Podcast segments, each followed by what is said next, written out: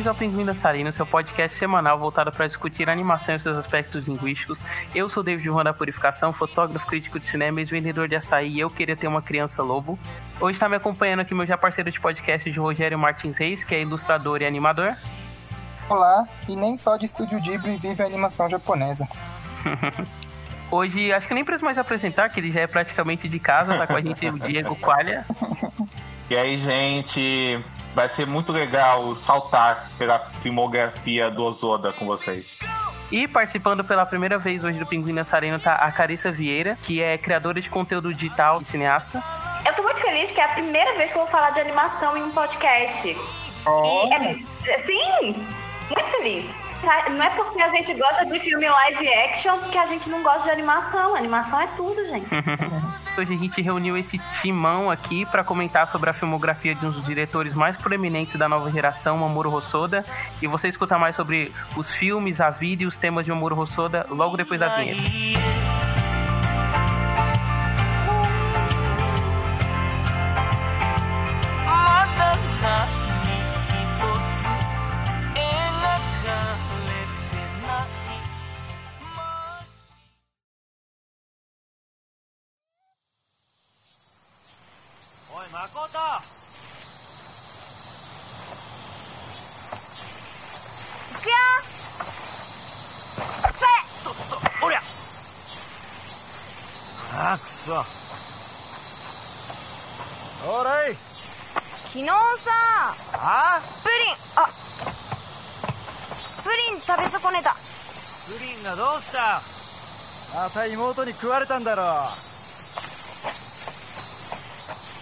もうわざわざ取っといたのに。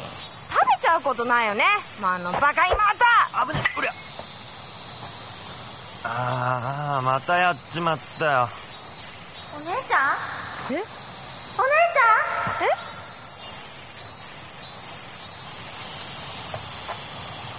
あれ？あれ？あことあことえ？上だ！上！上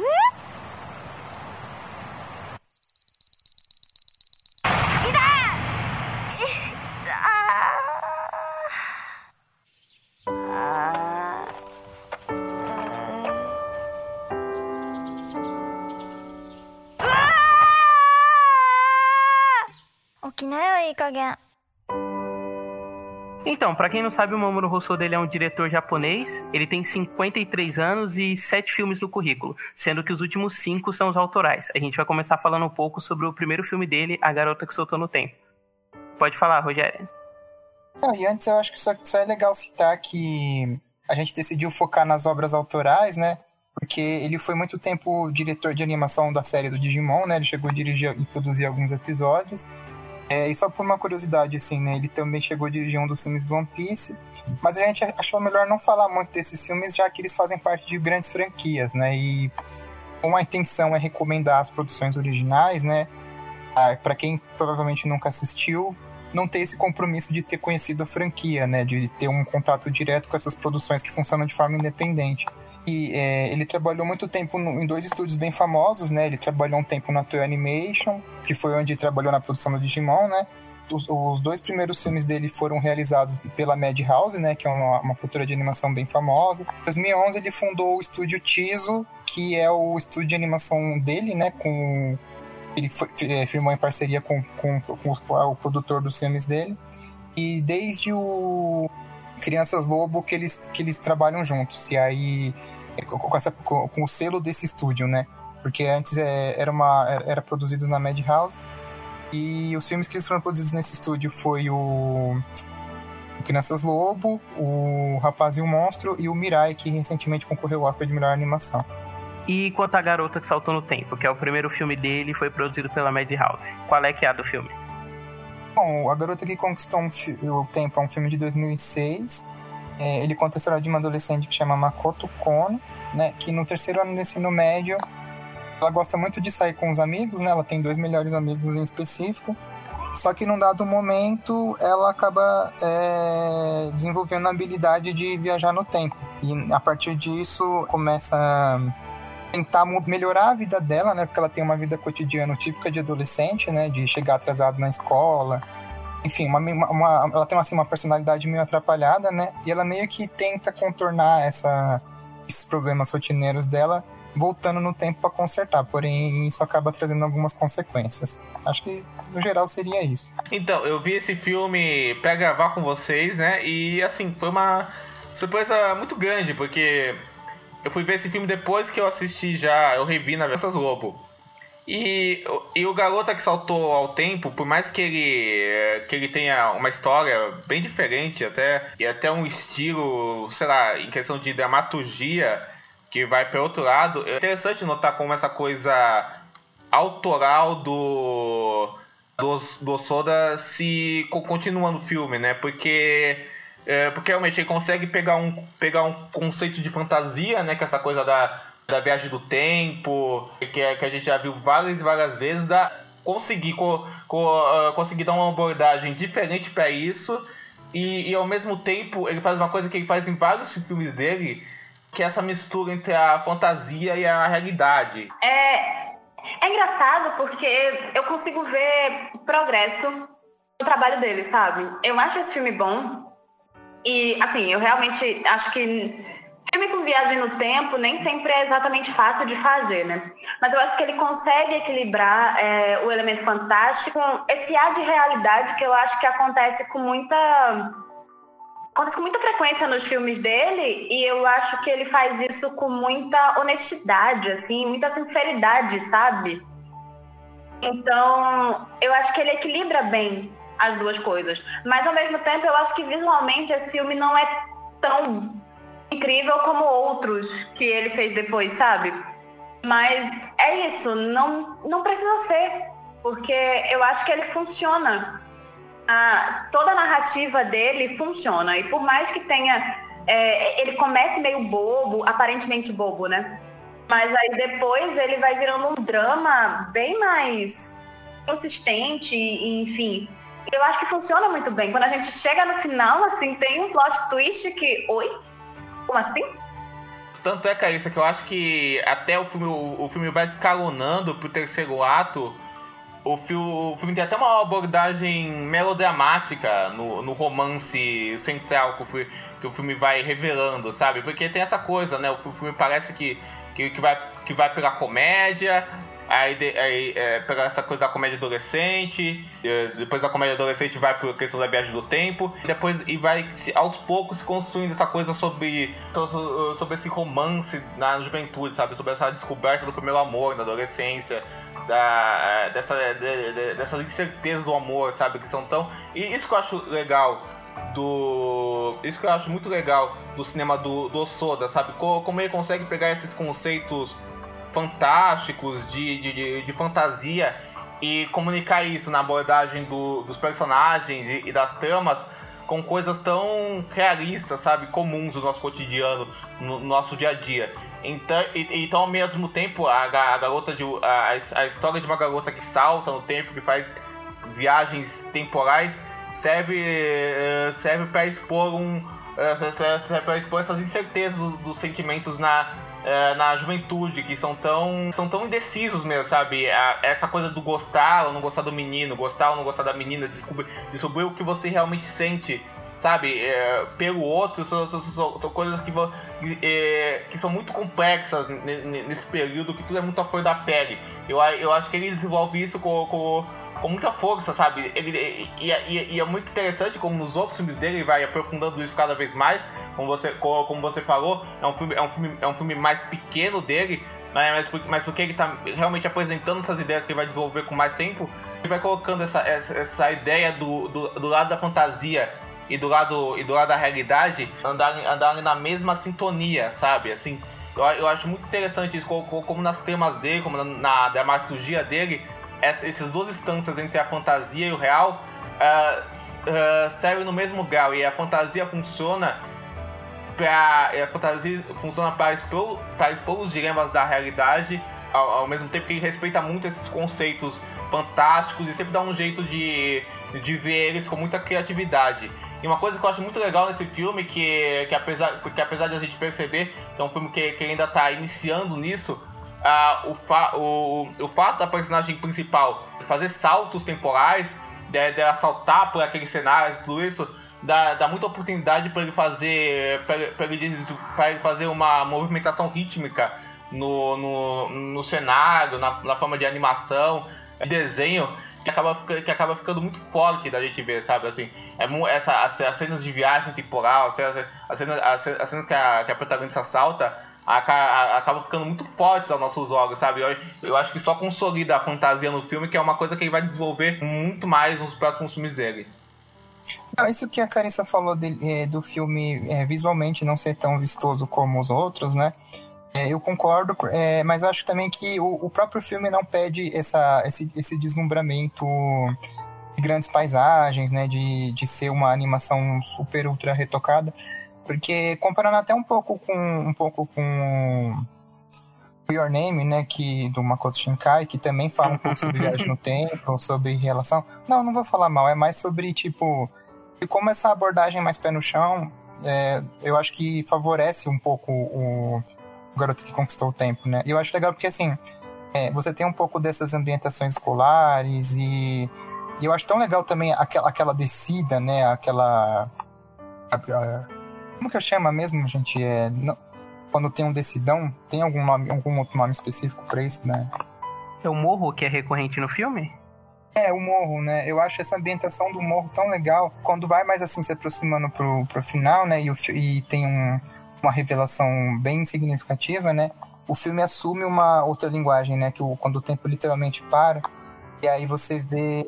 É, eu acho que esse, é, no, no, fim das contas ele não cria é, tantas composições estonteantes assim durante o filme, né? Mas eu acho que é, ele segura para dar um momento específico onde aquilo vai ser crucial para a trama, né? É, quando o tempo para e você vê todos os, é, toda a ambientação que estava num caos ali, né? Toda aquela movimentação de pessoas, tudo parado e, e a, o tom de a, o tom da cor muda também, né? Fica mais é, fica sépia, é, fica mais sépia. Então, acho legal, assim, em termos de, de identidade, né? Por mais que...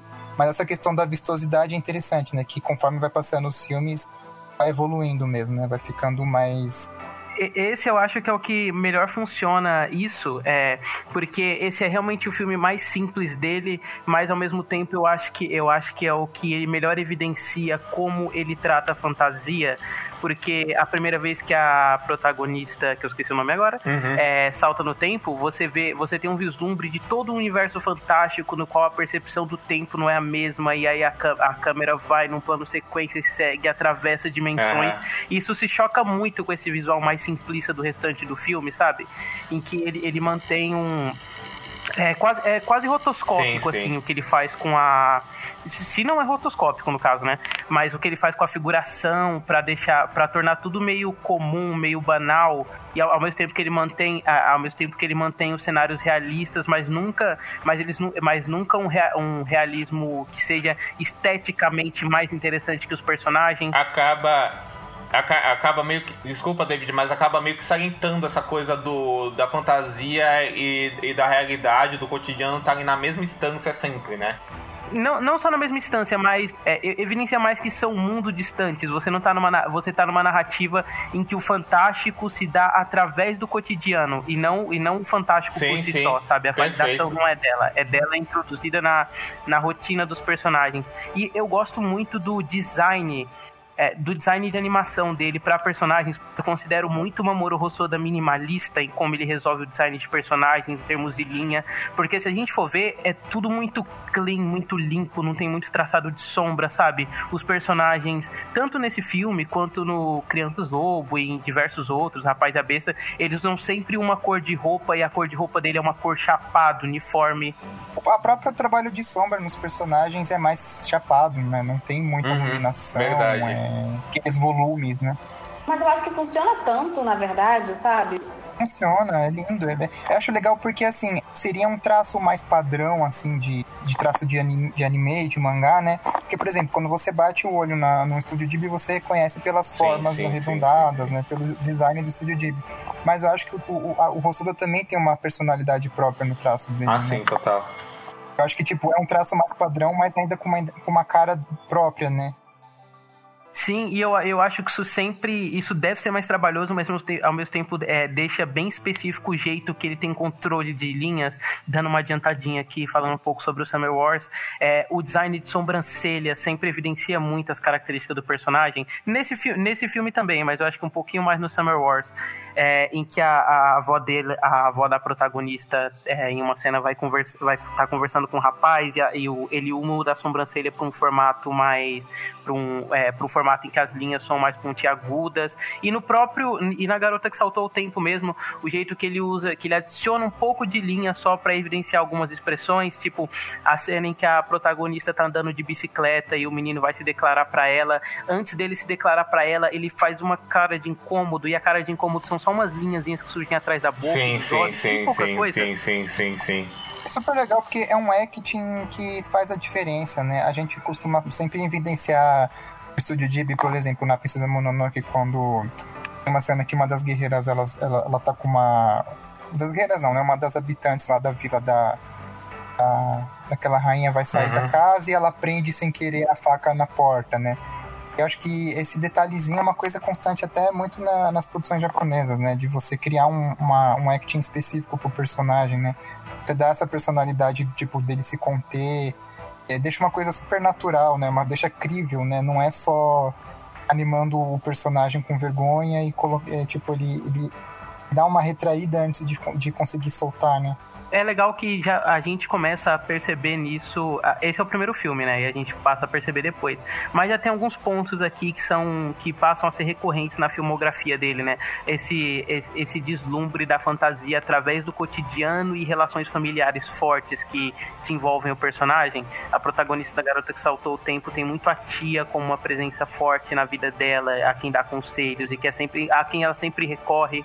Não, sem dúvida. Eu, eu acho que também tem o a, a, eu, eu diria relações familiares e muito relações humanas, né? No geral, né? Co, uh, como ele sempre tem um, tem, tem um olhar para é, para como as relações humanas uh, se desenvolvem ao, ao, ao, nosso cotidiano. Isso tem todos os filmes que eu vi realmente, né? Você é, e, e, e, você, você, você vê que, que, que to, todos os pontos dos filmes dele são, são como essas relações se desenvolvem. Uma coisa que eu achei curiosa, você citando, né? De ser o primeiro filme dele, é que assim, todos os outros filmes dele dele tem, que eu vi pelo menos é, eu, tem, tem, uma, tem uma relação muito forte entre é, da natureza do espaço com aqueles personagens. Esse é o filme mais urbano dele, né? Esse, é o filme, esse acaba sendo o filme mais urbano dele. Mas ao mesmo tempo, a, tanto, tanto aquela escola, tanto aquele morrinho que o Rogério citou, acabou sendo de extrema importância para a narrativa do filme. Uma ambientação cativa, né? Eu acho legal quando um filme tem essa, essa identidade da, de ambientação, né? No, a gente vai falar mais pra frente ainda, né? Mas no Mirai, por exemplo, a casa é quase que é um personagem também do filme, né? Total. Não, e uma coisa que você, já citando o Mirai também, uh, esse filme isso fica muito explícito, mas sempre tem uma relação uh, muito grande com o tempo, né? O tempo importa muito Sim. no filme dele, né? Seja o tempo como conceito de tempo ou o tempo enquanto passagem na vida daquelas exatamente, pessoas, né? Exatamente, exatamente, exatamente. Eu, eu tava, tipo, uma coisa que eu pensei revendo todos os filmes dele, eu acho que é, uma das, é um dos motivos que eu percebi porque eu gosto muito do Hosoda, é que ele é um diretor de coming of age. Todos os filmes dele são coming of age, vocês concordam com isso? Não, total, são mesmo, assim.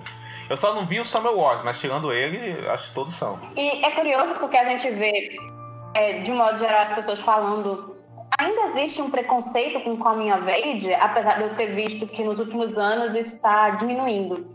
Mas existe um, um, uma coisa de pensar que Coming of Age é um tipo de narrativa menor. E eu discordo completamente disso, e eu acho que a forma como ele trabalha isso.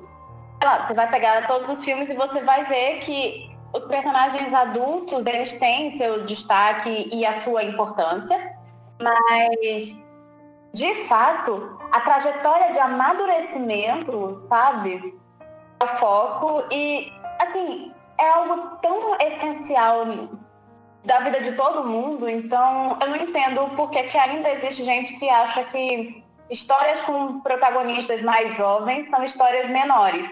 Mas, assim, muitas vezes a gente vê histórias com jovens que não focam tanto nesse processo mesmo do amadurecimento. E eu acho que em todos os filmes a gente encontra essa, essa linha, né? Do processo de amadurecimento de cada personagem e o quanto cada processo é diferente. Como cada pessoa vai passar por, por situações, é, mesmo duas pessoas passando pelas mesmas situações, elas vão passar por isso de formas diferentes e os resultados serão diferentes. E não existe isso de certo e errado, porque é Não, perfeito. E, e acho curioso, cara, isso aqui, que é curioso que, que tem essa coisa do Come of Age no, uh, no cinema dele, e tem, e tem essa coisa dele, uh, dele perseguir esses contrastes que a gente falou, e, é, como, certa, com, uh, como certas coisas dentro do desenvolvimento dos personagens e da forma que eles são criados, né, dramaturgicamente correspondem a isso, né? Porque ao mesmo tempo ele vai ele vai dando uma, uma, uma sinceridade, um naturalismo muito grande, né? Para uh, para os dilemas do crescimento dos personagens dele, sabe? São, dilemas que qualquer pessoa passa retratados de um jeito de um jeito muito fluido, de um, de um, jeito muito sincero, sabe? Que você, você vê uma realidade, você vê uma verdade, eu diria até, muito forte nisso. Mas ao mesmo tempo, é, é engraçado como ele sempre usa conceitos muito clássicos é, andando em sintonia com isso. Porque, por exemplo, uma coisa que, que tem no, na Garota que Saltou no Tempo, e uma coisa que tem em vários filmes dele, são questões muito clássicas, né? Porque, por exemplo, questões que vão entrar como do amor impossível, por exemplo, e outras questões narrativas, assim, né? É engraçado como ele faz essa mistura é, que, de forças que, que, que, que, que andam tão bem juntas. Sim, sim. E eu, eu gosto muito como é, a preocupação dele em, juntar os elementos da narrativa com o, com o que ele está querendo dizer no texto. Por exemplo, no começo do Garoto que Saltou o Tempo, a gente tem a personagem correndo, né? Porque ela chega atrasada. Então ela está correndo não por intenção dela, mas por um elemento externo. E aí quando você chega no final do filme, você tem uma inversão disso. Porque agora ela, como uma pessoa mais madura que passou pelo que ela passou, ela corre por vontade própria. Perfeito, verdade. É isso? Alguém quer acrescentar mais alguma coisa? Acho que é isso. Do meu, ponto. Ah, não, eu acho a progressão do filme legal, sabe? Eu acho que. É... Acho legal como a narrativa se desenvolve nessa coisa de. da imprevisibilidade mesmo, né? Aquela cena que ela cai, né, logo no começo, e de como ele não, não tenta dar uma explicação lógica para as coisas, né? Eu gosto de como é, o elemento mágico acaba entrando de forma bem natural no filme, né? É o que a gente comentou sobre o, o jeito que ele coloca a fantasia sempre no cotidiano, assim. Sempre num tom. Uhum. Tal, talvez. Não, não, acho que eu tô viajando, mas. não, eu, eu ia falar que talvez é uma coisa que lembra até o. O realismo fantástico, sabe? Ah, sim, eu, eu vejo essa, é, é, é, essa, essa referência.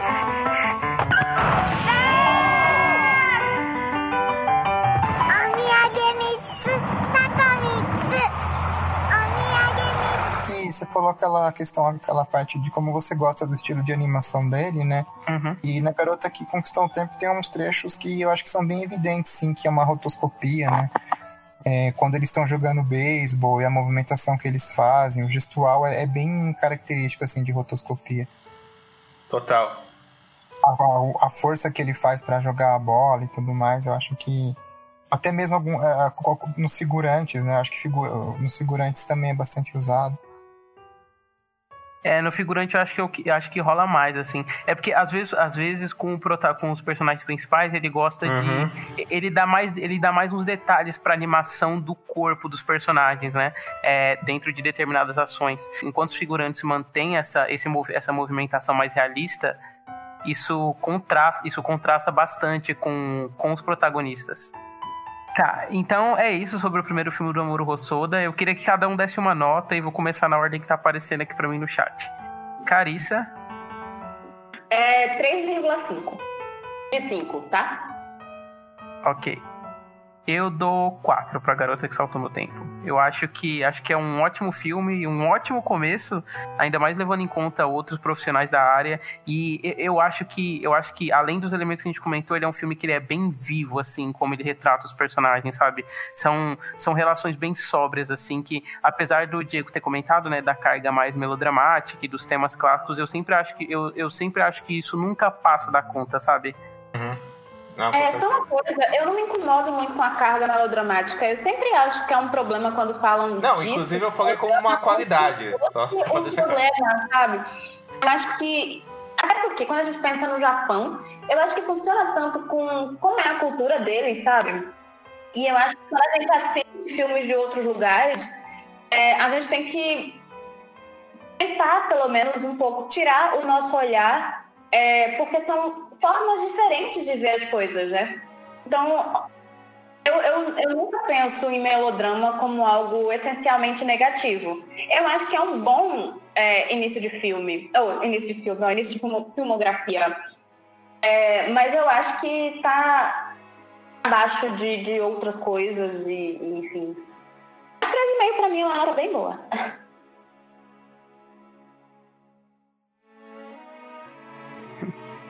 Diego. Ah, então, não, não só pra dizer, eu, eu, quando eu falei do terceiro ato mais melodramático e desses conceitos clássicos, eu falei com uma qualidade mesmo, eu acho que ele, que ele domina isso muito bem, eu amo, amo melodrama, assim, eu acho que, como a Carissa falou muito bem, eu acho que isso, isso vai de uma escola japonesa tal, que, que, eu, que eu acho que isso faz parte, eu acho que ele super domina isso bem, eu acho que o melodrama, quando aparece nesse filme, aparece, completa do que o David falou, de uma forma bem viva mesmo, né, eu acho que tão viva quanto a personagem é, sabe, essa coisa é, é, é, essa coisa animada que ela tem, essa coisa vivaz que a gente sente, tá, tá no tom do filme inteiro, sabe? Eu gosto muito disso. Eu concordo com, com, com o que foi dito, eu acho que é um belo começo de carreira. Eu acho muito, eu acho muito legal também como ele pega um conceito já batido, né? De viagem no tempo, desses conceitos assim, e dá uma cara tão, tão própria pra isso, sabe? Uma cara tão dele é, pra isso. É, acho que um dado que eu, eu acabei não falando no começo, né? É, na, eu, na verdade, o filme é uma adaptação de um livro do mesmo autor que escreveu Páprica, né? Olha aí, olha aí. Mas é aquela coisa, né? Toda adaptação acaba sendo a obra do, do diretor, né? Então é uma outra ah, obra. Ah, lógico. É, do adaptador. Mas, mas mesmo sem ter se dado esse dado, né? Vocês identificaram é, essas, é, uma personalidade própria dele, né? Então acho legal. Até porque eu também não li o livro, né?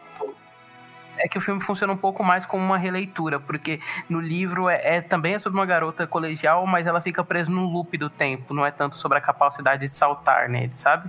Perfeito, perfeito. Não, concordo totalmente, assim, mas é engraçado você citar o Páprica, nem sei se tem muito a ver, mas esse, é, é, esse estilo de. esse estilo rítmico, né? É, tem, eu, eu, acho que nesse filme, na cena dos saltos, tá, eu vejo. Tem um pouco assim de páprica, mas um, bem pouco assim, mas eu consigo eu consigo traçar alguma relação, sabe? Uh, visualmente, lógico que não chega a, a, grandiosidade do Satoshi Kon nada disso, mas eu consigo eu, eu consigo ver algo assim, mas para dar uma nota, eu vou dar um 4 assim, acho que é um belo começo de carreira. Rogério eu dou 4 também, é, eu gosto muito da, da ambientação, né? Como eu falei, eu acho que quando um filme me pega assim pelas ambientações, eu acho muito legal, sabe? De você uhum. porque tanto a escola quanto o, o, morro onde eles descem, né? Que é que eu acho legal quando os cenários conversam com a, com a narrativa, né? Quando eles têm, sim, eles sim. são quase que um personagem, né? E isso tem muito porque... no cinema dele, né? Aham. Uhum. Eu acho legal porque é, é, uma, é um elemento que tá a favor da trama, né? Então eu acho que é legal você. É, é, tipo, o filme te marcar não só pela história, mas pelas ambientações também, né? E também porque eu acho a progressão muito divertida também, né? Eu acho que conforme ela. As cenas que ela fica dando aquela cambalhota para tentar resolver o problema, acho que é um, um timing cômico divertido, sabe? Vocês falaram bastante da questão do melodrama, né? É engraçado, eu não acho que ele seja tão melodramático, mas eu tenho um outro filme dele que eu mais pra frente eu vou comentar que eu acho que ele é um pouco mais melodramático, mas não como um demérito, mas enfim, eu adoro, assim, acho como, como um mérito, um... né? Uhum. Acho que assim, é, não como início, início de carreira, porque ele já, já era um, é, um animador é, antes disso, né? Mas assim, como uma primeira obra autoral, né? Eu acho que também é um, sim, sim. começo de carreira bem legal, assim, que já mostra, tipo, muito do potencial dele do que veio fazer depois, né?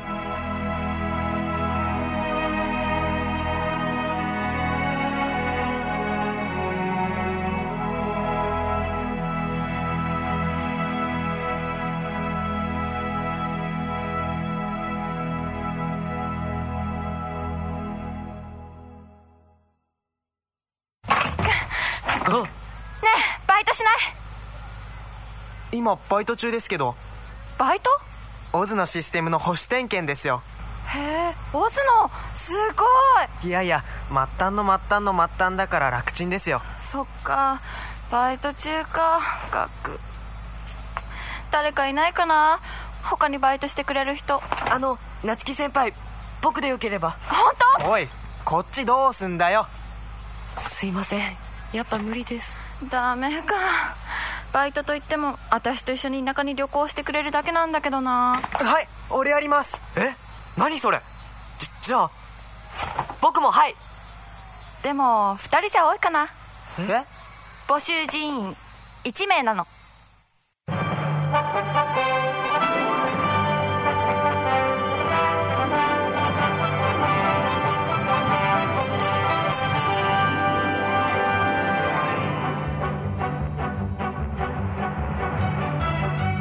2009, o Mamoru Hosoda ele também fez o Summer Wars, que saiu aqui no Brasil como Guerra de Verão.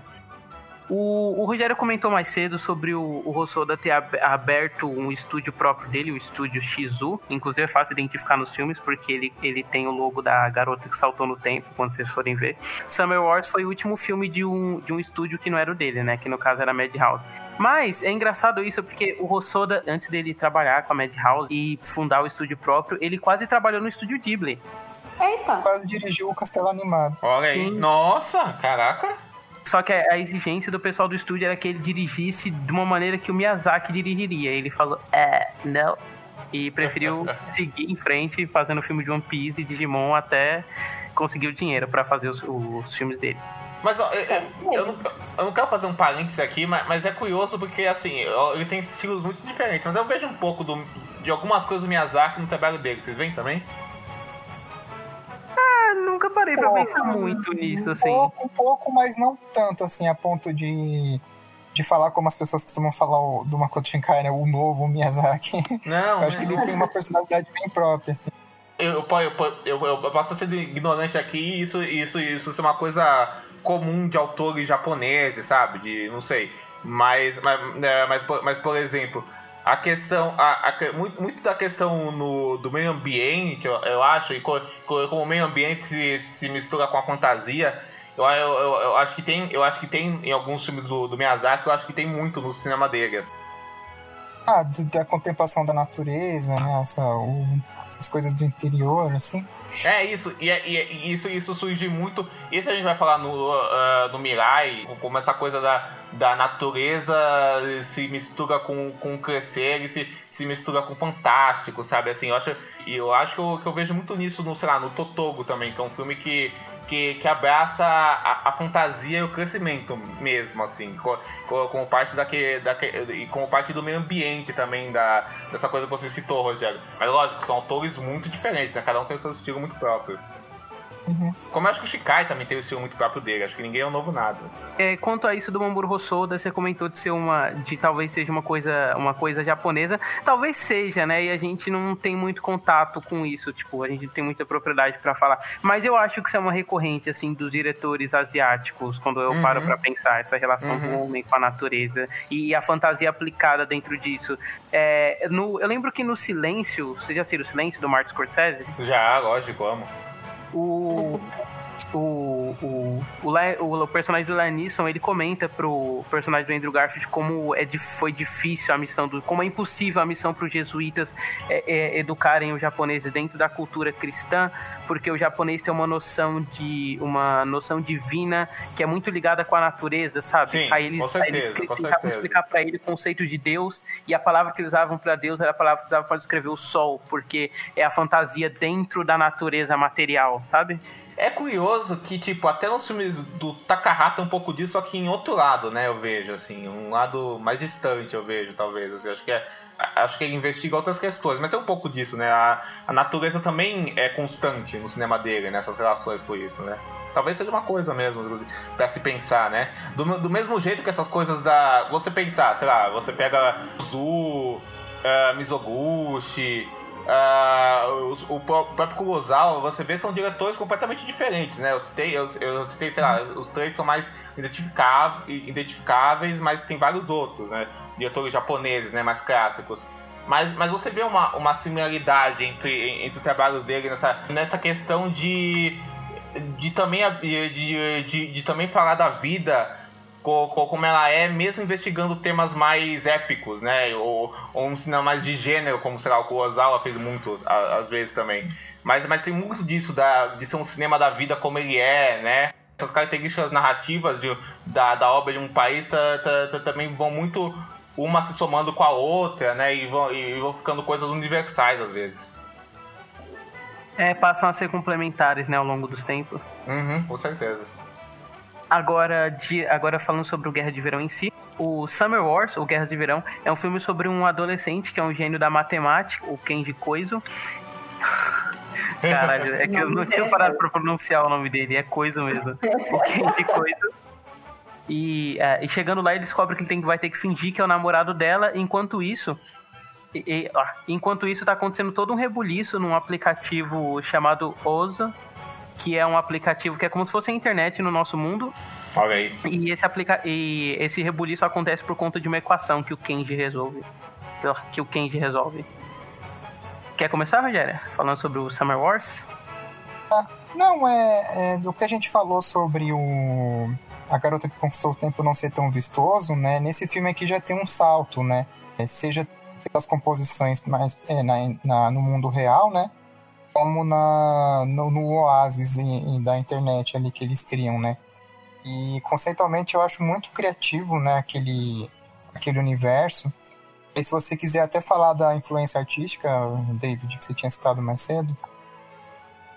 Ah, então, o para compor o Oasis, o o Rousseau dele se inspira muito num estilo de animação chamado, no estilo de arte, na verdade, visual chamado Super Flat, que é uma que é uma arte visual mega carregada e, e, cheia de cheia de ícones ela é bem é tipo apesar de serem serem objetos e iconografias clean limpas elas são uhum. elas são colocadas em excesso isso a gente teve um, a gente teve um vislumbrezinho disso quando ele mostrou a, a realidade material do tempo na garota que saltou o tempo e aqui ele dedica, e aqui ele dedica boa parte do filme a trabalhar esse estilo dentro do Oasis no caso é, é o fundo branco né e vários elementos avulsos que com, com, cores fortes, né? E mascotes e tal. Eu acho essa representação que ele cria da internet assim muito interessante, né, conceitualmente. Porque você tem a questão dos avatares e meio que ele cria meio que um universo do divertidamente só que para internet. É, é, é, engraçado isso, porque o Super Flat, ele é essa junção de artes gráficas no fundo branco como comentário do vazio da, da cultura consumista japonesa, né? E aí, querendo ou não, intencionalmente ou não, a, o autor acaba, acaba tecendo esse mesmo comentário é, pro universo que ele cria, é, sintetizando o que é a internet, né? Não, é, o filme ele meio que abraça um pouco essa coisa de ter uma, um pouco dessa crítica social foda da, de como as pessoas às vezes estão muito alienadas à questão de, de da, do universo digital ele, ele conta, contrasta o tempo inteiro com a vida no campo, né, daquela família ali, da, da das relações familiares entre eles e a relação é, entre a internet, né, essas conexões. Só que ao mesmo tempo ele não abomina isso, né, porque tem um momento do filme que ele mostra que é um dispositivo eletrônico era irrelevante para a personagem da avó, né. Ele não tá só metendo pau, ele tem uma segunda, uma segunda visão ali também esse filme traz de novo os temas que a gente comentou em, em relação à natureza e o, o, o, fantástico no cotidiano, mas aqui ele tem, uma, ele tem uma separação maior, porque como ele cria esse universo à parte do Oasis e as pessoas estão conscientes dele, você tem muita essa diferenciação. E como o Rogério colocou, isso é contrastado com a vida no campo, dos personagens e tal. É, uma. Desculpa entrar no pau, mas é uma coisa que vai fazer também no Menina Besta, né? Nesse sentido, né? É parecido. É, essa separação de realidades? Essa separação de realidades. Sim. É que no caso, é que no caso do, do Rapaz e o Monstro, ele pega mais o lado folclórico, né? Sim, isso, é verdade. Locais. Nesse ele cria um universo digital mesmo para representar a internet, né? Uhum, uhum. Eu só ia falar que eu acho legal como ele trabalha a narrativa paralela, tipo, porque de como os efeitos do, do que está acontecendo na internet prejudicando o mundo real, né? Tipo, eu acho legal essa dualidade, Embora em alguns momentos ela pareça um pouco excessiva, tipo, dele querer trabalhar temas demais, Mas no fim das contas, eu acho que é um filme muito divertido também, assim, e, e falando do aspecto visual, ele é muito vistoso, né? A gente falou aqui no caso do com o seu tempo ele é mais pé no chão, ele não, não, não abre tanto, assim, não salta tanto os olhos. Mas nesse ele cria umas coisas assim tão interessantes conceitualmente, né, de, de, ter várias coisas acontecendo ao mesmo tempo e, e quando não e, isso falando do, desse universo criado para ele que ele representa o universo digital, né? Tanto do, dos avatares de cada personagem, ele cria assim uns ícones super legais também que são tão, tão bonitos de ver e uns efeitos sonoros divertidos também e aí em contrasta com a realidade da casa que tipo é vistoso porque é uma casa grande né com vários personagens dentro e tal mas é, com uma coisa mais pacata né e com a temática familiar inserida no meio né Inclusive, esse é um filme que, se alguém brasileiro quiser um paralelo, ele seria quase um Bacurau, assim, do, oh, do dos, ani, dos animes. Porque ele também tem muito uma ideia de, de um inimigo que é um, que é um elemento externo tentando invadir uma cultura. Você tem no. Sim. Você tem no, no Summer Wars a, a, a, você tem a família, né? E a vida no campo, e você tem o hack, o hacker que rouba as informações e, e hackeia o osso. E aí é legal que é, é, é quase uma. Inteligência artificial, no caso, que foi desenvolvida pelo hacker é o hacker que é uma inteligência artificial. E é, e é quase uma metáfora para esse, esse conflito mais imperialista mesmo, é, ainda mais no jeito que ele é representado. Ele é como um sol gigante, ele vai engolindo os avatares um por um e tornando parte dele. E, que tá falando engolir, mas. só, que, e, só que, e ao mesmo tempo é legal porque é, ele faz isso, ele destrói, mas ao mesmo tempo que ele destrói, ele assimila essa cultura. Tanto que tem um momento que ele come um avatar, que é um dos protagonistas, ele cria as orelhas desse protagonista. Quase como, quase como um comentário do que é, do que é o, do que aconteceu no Japão nos últimos tempos, né? Com, a, com o imperialismo estadunidense dominando. Tipo, é, é eles, ao mesmo tempo que devora o, a cultura do país, as características, ele assimila e tenta devolver, mas não é a mesma coisa. Sim, sim. E acaba, sim. acaba tendo uma crítica bem bem o filme. Não, desculpa, é que eu disse, nossa, como você vendeu bem o filme. Dá ah, muita vontade de ver agora, assim. Vendeu meu ah. peixe, né? Com certeza. É muito. Não, e assim, esse que você tava falando do, do sobre. Ele, ele, tem uma, ele tem uma referência muito clara à bomba de Hiroshima e. E, tipo, o desenvolvimento desse, dessa inteligência artificial é, foi idealizada por um japonês só que a, a partir de ideais norte-americanos, né? Hum, entendi. E eles queriam desenvolver uma, uma tecnologia. Porque, assim, esse universo que eles criam na internet é um universo super high-tech que basicamente ele serve para tudo, assim, né? Ele tá inserido na, no cotidiano das pessoas e também no. Controla semáforo e blá blá blá. É, para controlar as coisas do dia a dia e sistemas políticos e tudo mais. E aí os Estados Unidos queriam usar um pouco dessa tecnologia para desenvolver alguma, é, alguma coisa para o exército, né? E aí a coisa sai do controle, assim.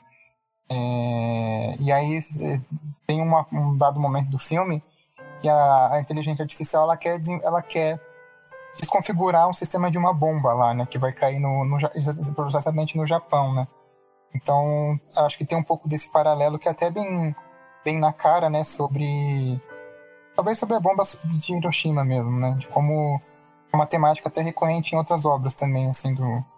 E esse ele evidencia bastante que é esse, esse, conf, esse confronto do Japão clássico com o que o Japão se tornou, porque a, a família, a família do a família da menina com qual o protagonista vai passar, ela é uma família que existe nessa montanha geração, que vem de um clã, então tem essa ideia mais, é, mais clássica do que, do que é ser japonês mesmo.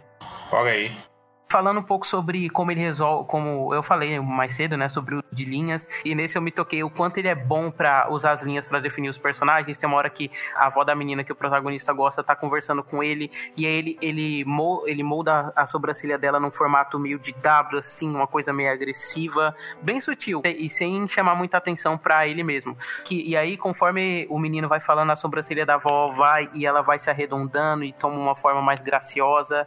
Demais, cara. Não, é, eu acho que é, é, é, um filme que, como ele acaba é, tentando criar essa dualidade de tanto, de tanto de discutir essas questões de tecnologia e ao mesmo tempo criar essa dinâmica familiar, né? Eu vi até umas recepções um pouco negativas, assim, no sentido do filme querer fazer é, coisas demais e, fazer de uma forma um pouco des- desconjuntada. Mas eu discordo um pouco. Eu acho que, sim, tem um pouco de excessos, mas é um. Mas eu acho, tipo, o universo que ele cria ali é tão vistoso, é tão legal de ver, sabe? E que meio que abafa um pouco essa, essa, essa questão rítmica dele de acabar querendo desenvolver muita coisa em um curto período de tempo, né? E fazendo. E é, que, é, é que assim, fica difícil de falar porque a gente não assistiu o filme do Digimon, né? Mas do que eu li, assim, teve bastante. A superfície é o mesmo filme do Digimon, mas ele ainda acrescent, incrementou com, com essa questão da, da crítica social e da temática familiar, né? Que é uma identidade dele, né? E aí não Sim, sei se é. E aí, só complementando, né? Acho que em termos de salto técnico é um filme bastante vistoso, assim, é muito bonito de ver tanto o universo digital quanto a, a, a fazenda lá onde eles estão habitados, né? É- É interessante você falar isso da crítica social nesse filme, que é uma coisa que não tem muito nos outros filmes dele, né? É, é mais sobre a relação familiar, né? É que nessa questão da crítica social é mais sobre essa coisa das tecnologias, né? E que nota que você daria pro filme, Rogério? Então, eu, eu- fiquei meio dividido entre 3,5 e 4. Assim, pelo. é, Assim, é um filme super gostoso de assistir, né? É, inclusive, eu gosto muito de todos os filmes dele, mas acho que se fosse colocar numa, num ranking, eu, eu colocaria esse por último, assim. Então, eu acho que ficou entre 3 e, é, 3,5 e, e, e 4 pelo virtu, vir- virtuosismo técnico, né? Mas em termos de envolvimento mesmo, acho que uns 3, um 3,5. É, eu, eu também fico co- mais ou menos com essa divisão entre um só que comigo é entre 4 e 4,5, porque ao mesmo tempo que eu gosto de todos os aspectos que eu comentei mais cedo, eu também acho que inclusive Pessoal isso que é uma... fanboy. É, não. Não, é que isso, inclusive, foi uma exigência do Rossoda, foi que ele pudesse ter todos os membros de família que ele tinha rascunhado, sabe? Na animação. E eu acho que isso acaba sobrecarregando um pouco mesmo o filme. Então, e- pra esse eu dou um 3,5. Não, eu acho que o que eu vi há, há muitas críticas negativas assim, em relação à, res- à resolução da história em si, né? E para um problema meio é, grande demais, a resolução parece meio fácil, né? Eu vi alguns comentários assim, mas eu não acho que isso desmereça o filme. Eu acho que foi só uma, uma saída, uma saída, sabe? E- Mas isso é uma coisa que, conforme a gente for a gente for passando os filmes, a gente vai comentar. E é uma coisa que eu meio que não gosto, assim, no Amor Rossoda, são os terceiros atos dele. Eu sempre acho que ele se esforça demais pra criar uma tensão muito grande que às vezes a trama não precisava de tanto. Hum, Se, se você for reparar, nesse tem. é, no, no Summer War já tem isso com. Literalmente vai explodir o mundo, né? Se a família não resolver os problemas. No, na Garota que Saltou o Tempo, ela nunca mais vai ver o amor dele. No Crianças Lobo também tem uma coisa aí que a gente vai comentar um pouquinho mais pra frente. No Mirai também. Isso, não tinha parado pra pensar, mas faz sim. No Garota de que Saltou o Tempo, eu acho mais, mais, mais tranquilo. Nesse, eu sinto que meio que virou um clímax mais, é, mais frenético. Inclusive, ele, ele brinca muito com a quebra de expectativa. Tipo, você acha que a situação já melhorou, mas ele coloca mais uma coisa pra te deixar tenso. Até funciona quando ele faz isso duas vezes só, mas quando vai na terceira, você. Ah, saquei, beleza. Não, isso é uma coisa que em filmes em geral, assim, eu, eu- às vezes eu costumo dar pra trás, porque às vezes é. Às vezes a, a, a quebra de expectativa é boa, mas às vezes quando você sente que o filme podia ter acabado uma- um, um pouquinho antes, dá- uma sensação de que é, a narrativa tá sendo um pouco puxada. Sim, sim, sim. E aí eu senti um pouquinho disso nesse. Inclusive, é, o de- quando tem o desfecho, né? É um desfecho bonito até, assim, porque eles homenageiam a uma, uma das personagens, no caso a personagem da avó. Tem uma cena que fica tudo escuro e eu pensei assim, putz, se o filme fechar aqui vai ser perfeito, porque você sozinho entende que a situação vai melhorar. Mas aí ele estica mais um pouquinho pra mostrar que a situação melhorou, sabe? É, nesse sentido, eu acho que o, me, não, não é que o filme me perde, porque eu achei o filme muito legal, né? Mas assim, é, acho que nesse termo, nessa questão dele não tentar deixar tudo muito alinhadinho, que eu acho que é, acaba sendo um pouco de demérito, assim, sabe? Mas é um filme muito legal, assim, eu, eu, eu já adiantando, eu não acho que ele tenha nenhum filme é, ruim, eu, eu gosto de todos, eu só tenho Ah, uma escala de preferência. Ruim, acho que nenhum mesmo. Longe disso. Ai, a gente vai chegando, rapaz de monstro, daqui a pouco.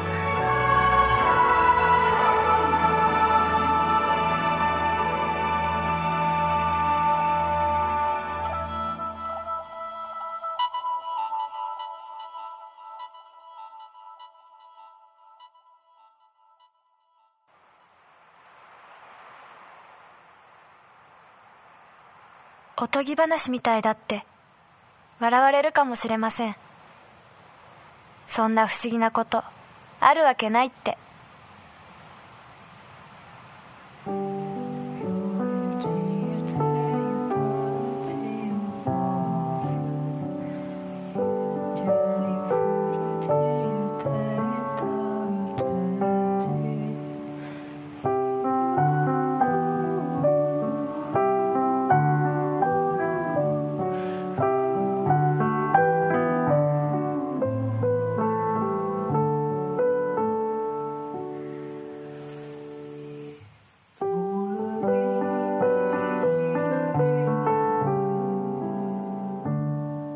でもこれは確かに。私の母の物語です。母が好きになった人は狼男でした「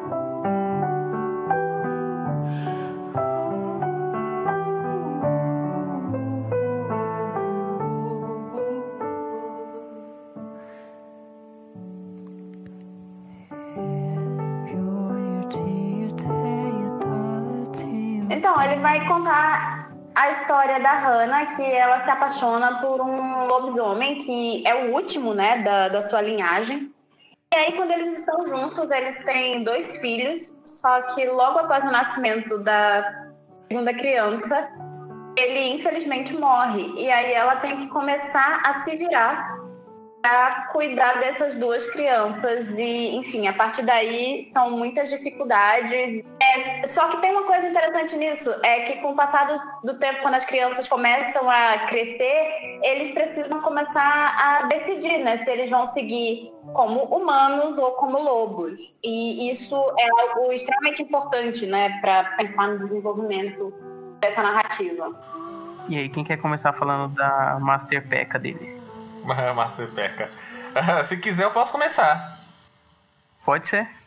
Então, cara, eu acho que assim, é, eu acho que Crianças Lobo é um desses filmes. Eu acho que é, eu tenho uma teoria que todo grande diretor tem alguns filmes ou um filme que meio que, se você vê esse filme, meio que se- sintetiza a carreira dele. Eu acho que Crianças Lobo, eu acho que ah, uma das belezas dele é essa, porque ele pega esses, esses temas que a gente falou é, até agora e, e leva isso para uma, sei lá, pra uma profundidade, uma grandiosidade que eu acho que eu acho muito singular no cinema dele. Eu acho que é um filme sobre crescimento, sabe? Sobre essa coisa da, da formação familiar. Então une essas duas frentes dele né? e anexa a isso uma profundidade muito grande, sabe? E aí consegue falar tanto, da- tanto de uma relação impossível, né? Indo, indo para esse classicismo dele, de novo, essa coisa clássica que ele tem dos, dos amores impossíveis, desse, desses contos de fada que, na, eh, que vão dar origem dos contos de fada, né? Essa, coi essa coisa de usar, de usar a fantasia sem concessões para sem concessões com, com, com a realidade mesmo, sabe? Então, então, então ele usa isso ao mesmo tempo que fala, que, que fala desse amor, que fala, que, que, que fala sobre ser mãe, que fala, que, que, que, fala, que fala sobre os vários estágios de ser mãe, fala sobre os vários estágios de ser filha, de ser filho, de ser irmão, e a forma que ele organiza esses personagens, o crescimento deles, e, e essa coisa de matilha mesmo, e, e, e as relações que se formam entre eles, sabe? Entre a, a infância, as mudanças entre, entre o ensino, entre, sabe, entre as coisas mais básicas, sabe? Entre, entre a tema dos vizinhos e de como os vizinhos vão se envolver com a, com a, com a família, dessa, é, é, dessas relações tão, tão mundanas de rebeldia, de briga, sabe? Tudo isso levado com muita sinceridade, é, de- levado com muita sinceridade é, mas, mas, mas sempre, é, mas sem nunca abandonar, sem, sem- nunca rejeitar esse aspecto fantástico, pe- pe- pe- pelo contrário, abra- abraçando ele. Eu acho, eu acho, uma, eu acho uma coisa muito interessante co- co- como o filme desenvolve essa coisa de. Tipo assim, até, até a história mais real do mundo sobre, sobre lobisomens pode te fazer refletir sobre um viés, sabe, totalmente humanista e, e, e naturalista, sabe? Pe- Pensando, pensando nesses mínimos detalhes da vida que são muito fortes, sabe? Assim, eu, eu acho que aqui essa coisa que a gente tinha falado dos ambientes, desse tom suave e, e meio sensível da, eh, da animação, da movimentação de cena, de como os personagens se movimentam naquele cenário, de como, de como esse cenário funciona com a, com a natureza, tá, tá, tá num esmero técnico muito grande, sabe? E, e, e, essa, e, e, tem muito essa coisa de como essa realidade uh, sobrenatural da, da, da, da, mitologia pode, pode, ser um retrato muito bonito sobre, uh, sobre maternidade, sobre fraternidade, sobre crescer, sobre se apaixonar, sobre ser uma família, sabe? Eu acho um filme meio perfeito mesmo. É, esse é o meu filme favorito dele e eu fiquei realmente encantada como ele é uma junção de coisas maravilhosas. é, incluindo toda a parte visual do filme, como é muito bonito. Uhum. É, o traço eu acho que é bem característico dele já e tal, mas assim, como ele consegue. É, é visualmente bonito. Eu, eu, nunca sei exatamente como dizer na animação, né? Porque é, existem algumas coisas que você vê na, na, nas animações que parecem movimento de câmera, mas não é um movimento de câmera, né? Mas, assim, é, é impressionante como essas técnicas né, da, da animação elas ajudam a contar a história, como tem alguns movimentos que você vê na tela que, enfim, é, mostram muito do que é aquela realidade para aqueles personagens. E, algumas enfim, tomadas panorâmicas, mas é, algumas coisas que a câmera real não, não poderia emular para trazer sentimento. Sim, exatamente. Assim, Deixa tem, tudo mais tem... vivo, né? É, e eu gosto muito de como isso acontece nesse filme, sabe? E eu gosto muito do desenvolvimento dos personagens, de, das diferenciações entre os dois irmãos, sabe? E como o filme consegue ter espaço é, para criar isso, sem ser, sem exagerar.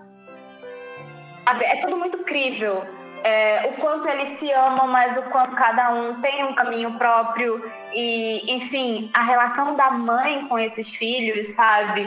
E mais a relação daqueles três com o lugar que eles vão, eles se mudam, sabe? É, e antes disso, eu acho interessante como ele retrata toda a questão da cidade mesmo. Porque é isso. Se você está vivendo numa cidade, é óbvio que um assistente social vai chegar e questionar: como assim? Como é que você não vacina os seus filhos, sabe? A gente tem um registro de todo mundo que nasce. E, enfim, eu acho que. É Aí ela vira paciente social. Eu não acredito em vacina. né? Eu pensei nisso quando eu vi o filme, não nego. Moça, eu sou anti-vacina, entendeu? Eu acho, inclusive, hoje em dia, essa seria uma discussão muito válida do filme. tomar ou não tomar a vacina? A dúvida. É, mas, enfim, é, eu acho que a forma como toda a narrativa é construída é, não tem excessos, e isso eu gosto muito, de como você tem a apresentação daqueles personagens, e dos dois primeiros, sabe? Da Hannah e do, do lobisomem lá, e de como a gente consegue entender quem eles são, e, enfim, não gasta mais tempo do que é necessário. É, porque às vezes eu vejo isso, existem alguns filmes, algumas animações é, que passa muito tempo com uma coisa e depois desenvolve mal é, outras etapas. Eu acho que esse, esse filme ele é todo. é muito bem executado nisso, sabe? Ele não tem esses excessos dentro da, da, da história, dentro da narrativa. E eu gosto muito disso. E desenvolve os personagens através de coisas muito sutis, sem precisar o tempo todo estar tá sendo contado. E é curioso porque existe uma narração. Ela não é uma narração é, excessiva, exagerada. A gente consegue de fato entender a história pelo que acontece na tela, não pelo que a menina passa o tempo todo narrando. Então, então é uma, um voice-over que não atrapalha, né? Ele não é um. Ele não tá facilitando a narrativa. Sim, tá sim, até soma né? pra ele, né? Exatamente. Isso que você falou da. Eu achei muito legal isso que você falou de como algumas animações não dão cuidado para o desenvolvimento, né? Porque isso é, é, é tipo, vai, vai ser um pouco pedante que eu vou falar, mas tipo, isso é uma coisa muito constante nas animações norte-americanas, né? De como tudo tem que ser frenético, de como você não dá espaço para desenvolver algumas temáticas mais, é, mais do, da vida, né? É, por exemplo, eu assisti esses dias o filme novo do Glenn, o filme do Glenn Kane, né? O Over the Moon, que tá na Netflix agora. E é um filme que peca nisso, né? Eu acho que é um filme que teria ganho se tivesse tentado emular um pouco dessa narrativa mais mais passada, de dar espaço para os personagens e para o espectador. Respirar. Mais visual mesmo, né? Não, no sentido de, de timing mesmo, de você dar o espaço pro, tanto para o filme quanto para o espectador respirar e você entender como que funciona a dinâmica do, dia a dia daqueles personagens para construir a dramaticidade a partir disso, né? E não tipo enfatizar, por exemplo, a gente falou agora há pouco do Wars, né? Que ele é um filme que ele tenta fazer essas duas linhas narrativas, de uma coisa mais frenética e de uma coisa mais pé no chão. E que por mais que seja divertido de ver, eu não acho que funcione muito bem como funciona no Crianças Lobo, que é totalmente calcado nessa segunda é, opção de ser mais realista, né? Então, realmente é uma coisa que faz falta, que eu sinto falta nas produções é, norte-americanas.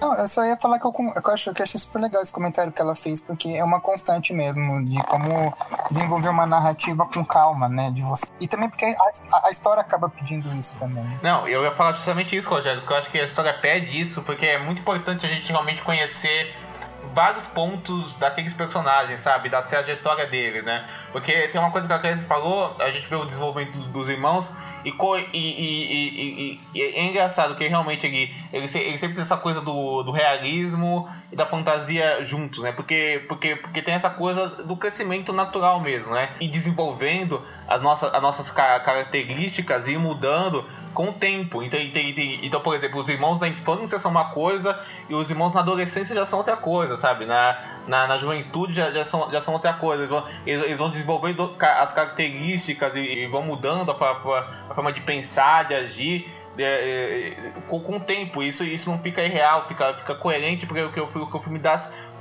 que o filme dá um tempo, dá, dá um espaço para desenvolver tudo isso e de, desenvolver, desenvolver, as diferenças e as características próprias de todos, de todos aqueles personagens nessa, nessa passagem da vida, sabe? Então, então por exemplo, uma, em um período do tempo um personagem é mais suave, em outro período do tempo um personagem é mais, é mais rebelde. Mas quando você vê o desenvolvimento, o laço que une tudo isso, faz total sentido porque o filme teve um tempo todo para desenvolver um elo, um elo, emocional em, entre aqueles personagens e sobre quem eles são. Nossa, é legal, porque esse tempo de construção para os personagens, você dá várias camadas para eles que faz a diferença no impacto emocional do desfecho, né? Uhum, total. É, é interessante isso, porque eu assisti esses dias o Wolf Walkers do Cartoon Saloon e por mais que eu tenha gostado do filme e o filme ser muito legal visualmente e tudo mais, eu fiquei um pouco desapontado porque eu senti que faltou um pouco esse elo emocional com os personagens e você dá esse tempo para você conhecer melhor eles pro impacto do, né, emocional e prender mais. Mas enfim, o Wolfwalkers acho que tirando a ligação que tem a ver com lobos, eu só quis citar porque eu acho que é uma experiência que eu tive recente.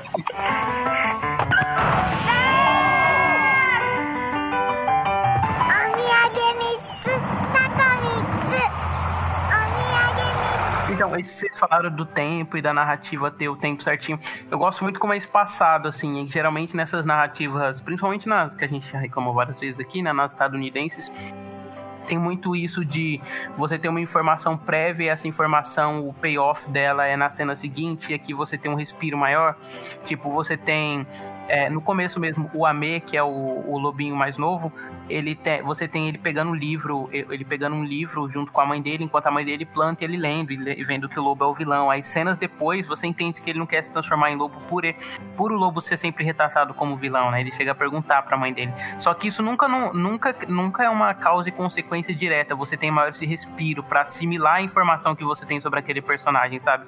Ele não tá simplesmente mudando de uma cena para outra. Isso que vocês comentaram sobre que já é um tema da é, um tema da filmografia do Rossoda, né? É a questão do amadurecimento. Eu adoro, eu adoro que nesse caso a gente a gente vê os personagens se amadurecendo de dois jeitos, né? Talvez esse seja o filme mais complexo dele Sim, nesse sentido, porque total, total. Os personagens você tem a formação dos personagens enquanto criança e eles são formados para ser X, só que conforme vai passando a adolescência, eles vão desenvolvendo vínculos sociais, eles passam a ser Y, assim. E é legal que isso é até evidenciado visualmente. Tipo, a Yuki no começo ela usa muito aquele rosa meio avermelhado, aquele rosa sim, salmão, e sim, o Ame sim. usa azul, né? Quando eles são crianças. E o Ame é mais tímido e a Yuki é mais é mais. Como é, qual é a palavra? Extrovertida. extrovertida. É, e a, e a Yuki é mais extrovertida. E aí, conforme você conforme vai passando o tempo e as relações deles vão mudando, eles têm essa inversão, tanto em termos de personalidade quanto em termos visualmente. Total, perfeito. O, é isso o mesmo. Ame, o Ame passa o Ame passa a usar a cor da Yuki, a Yuki passa a usar um vestido azul, sabe? Acho isso muito bacana. E eu acho legal, o, a Carissa comentou mais cedo sobre a, o, o, local em que ela mora e que a mãe fala que eles decidem que eles têm que decidir sobre ser crianças ou lobo. Eu acho que isso é perfeito a maneira que é colocada a narrativa no final, porque você tem a porque você tem o Yuki indo para a floresta, que é para onde a mãe decide para criar é onde a mãe decide levar eles para eles terem essa escolha ser criança ou lobo, e a Yuki decidindo indo para a cidade e, e, e a Yuki decidindo indo para a cidade, sabe? Deixando bem claro assim a escolha que cada um fez e a diferenciação entre elas. Só uma coisa que você falou dessa da, da questão da escolha de cada um. Pra mim é muito curioso, é, porque no início a Yuki ela é muito lobo. Ela, ela tá muito predisposta a, a abraçar esse lado dela. E o irmão, como eu não lembro se foi o Rogério que comentou, que ele não queria ser lobo porque ele tinha medo das pessoas, né? Porque as pessoas. É, do julgamento, porque o lobo ele é sempre visto como mal, né? E na verdade ele estava muito mais inclinado a ser lobo do que a menina. Mas eu queria falar muito da, do retrato da maternidade nesse filme, né? Ele é curioso, assim, porque é óbvio, a gente tem que pensar que é uma realidade um pouco diferente da nossa, apesar do Brasil ser um país extremamente complicado quando a gente fala de mulheres. Mas a forma que o japonês lida com a ideia do papel da mulher dentro da sociedade é completamente diferente da forma que a gente lida. A gente vê aquele relacionamento que eu poderia encontrar várias questões dentro do relacionamento entre a, a Hannah e o lobisomem, mas eu não vou fazer isso porque eu acho que não é o foco do filme. Uhum. Ela é uma mãe solo. E, e é aquilo, assim, Existe sim um quê de romantização da maternidade, ela abre mão de absolutamente tudo para ser mãe. Ela estudava, ela deixa de estudar, ela deixa de trabalhar, sim, ela sim. vira alguém que existe por conta daqueles filmes e uh, filmes, ó, daqueles filhos. E o filme não vai desenvolver muito isso, o nível de dificuldade é, dela em largar essas coisas. Porque eu também acho que não é o foco. Uhum. Mas eu acho que o filme faz uma coisa muito interessante quando ele mostra como é difícil para ela criar duas crianças, duas crianças que além de tudo são dois lobos ao mesmo tempo e causam um certo caos, né? E como ela vive exausta no início, como ela não dorme, como tudo é complicado para ela.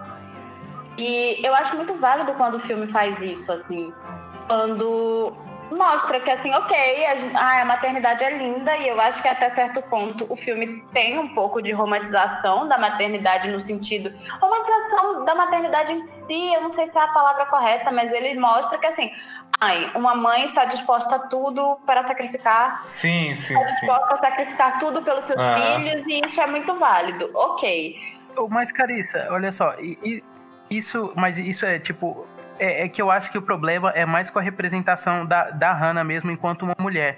Porque no filme, o filme todo coloca ela como cedendo às vontades de homens, assim, terceiros. Porque uh -huh. o, é, a gente descobre que ela, ela, ela, é muito sorridente. A gente descobre que ela sorri porque o pai dela deu o nome dela de Hannah e falou que ela ia sorrir a vida inteira. E desde então Verdade. ela não parou de sorrir.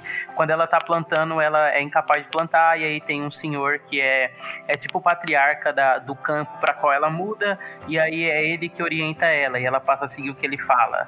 É o senhor que, inclusive, assim, não queria te cortar, mas é um senhor que, inclusive, dá, dá, acaba sendo tipo um protetor para ela e para a família dela, né?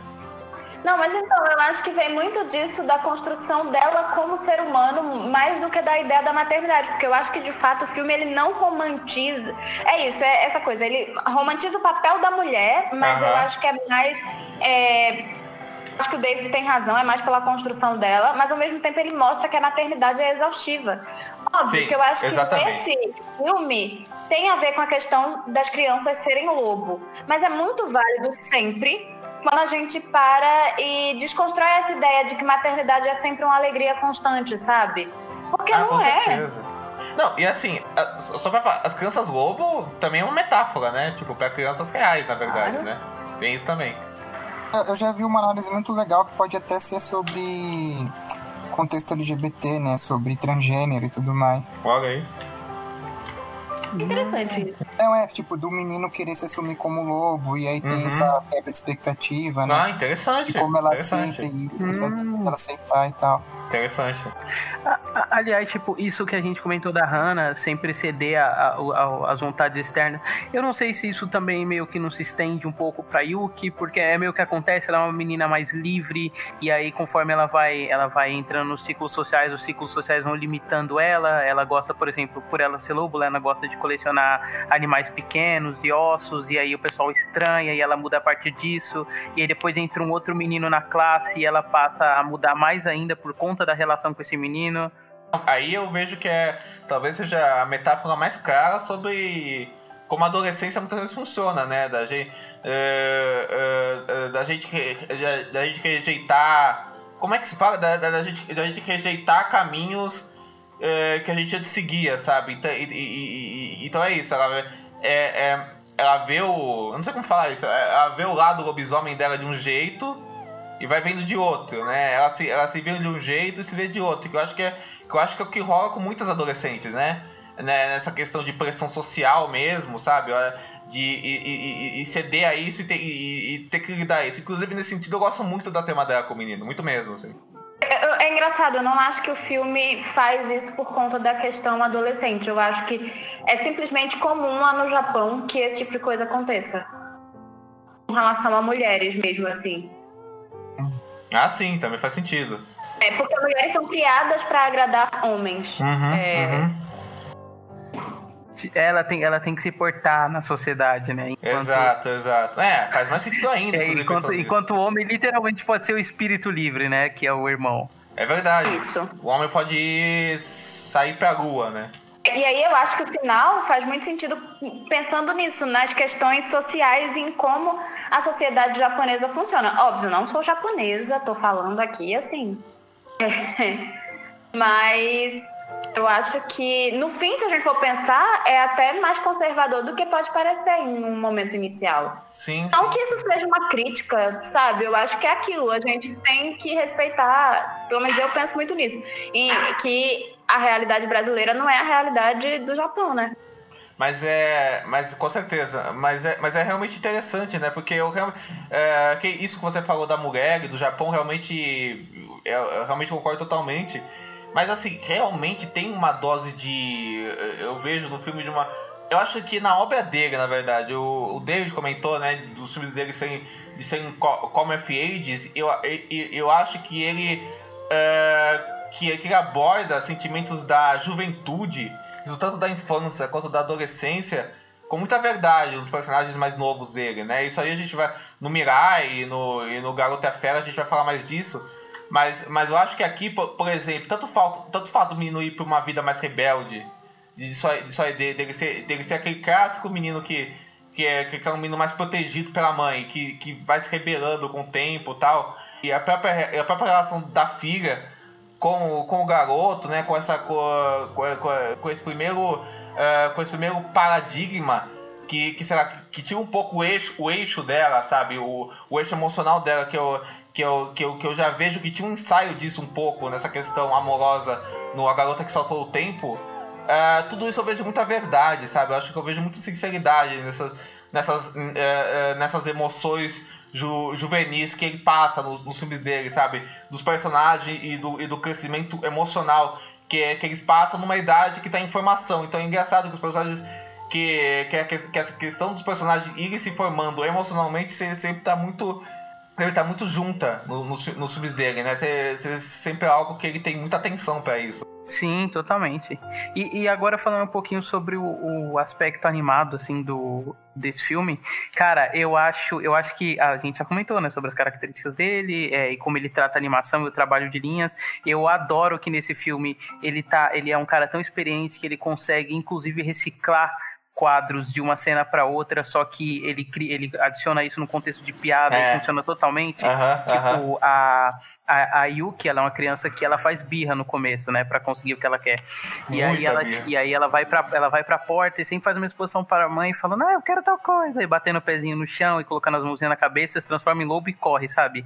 E aí ele repete esse quadro, mas em contextos diferentes para mostrar ela fazendo birra, então tipo, dá uma ideia de que a birra dela é a mesma e por isso o quadro se justifica estando repetido, sabe? Sim, sim. E também acho que faz todo sentido com essa coisa que o filme fala do do, do crescimento, porque assim, quando você convive com criança pequena, assim, não sei se alguém aqui tem, tem prima, sobrinha, alguma coisa assim, a, as atitudes são muito repetitivas, né? Então, então nesse sentido faz muito eh, então, então, então por esse lado faz muito sentido a repetição, né? Repetição de quadra, repetição de cena, porque, porque realmente a, a, as atitudes vão se repetindo mesmo. Então, então a birra vira algo muito comum, sabe? E, e o jeito que isso adiciona pro humor do filme, pro humor visual do filme é muito precioso mesmo.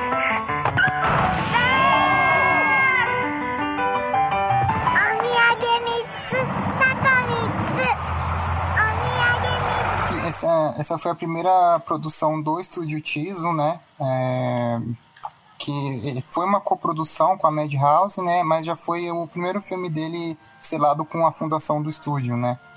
Uhum. E, e, foi um filme premiado no, no, no, Japão, teve o reconhecimento com o Tokyo Anime Award, né, que chegou a ganhar a categoria principal, ganhou também direção de arte, design de personagem, direção, roteiro. Então, assim, é, foi quando ele já começou a ganhar um pouco mais de, de buzz, assim, né, no uhum. sentido internacional, né, também. É, tanto que, se não me engano, foi o primeiro filme dele que chegou a entrar em pré-lista para tentar uma vaga no Oscar. Então, não que eu tô validando é, premiação pra falar que o filme é bom, né? Mas assim. Não, lógico, lógico. É, mas assim, só pra citar que, tipo. É, ele chegou no seu auge, né? E, enfim. O prestígio que ele já tem como diretor, né? Já. Eu acho muito é. legal, assim, quando essas, esses diretores de animação, eles lançam um filme um atrás do outro, assim, sabe? Sim.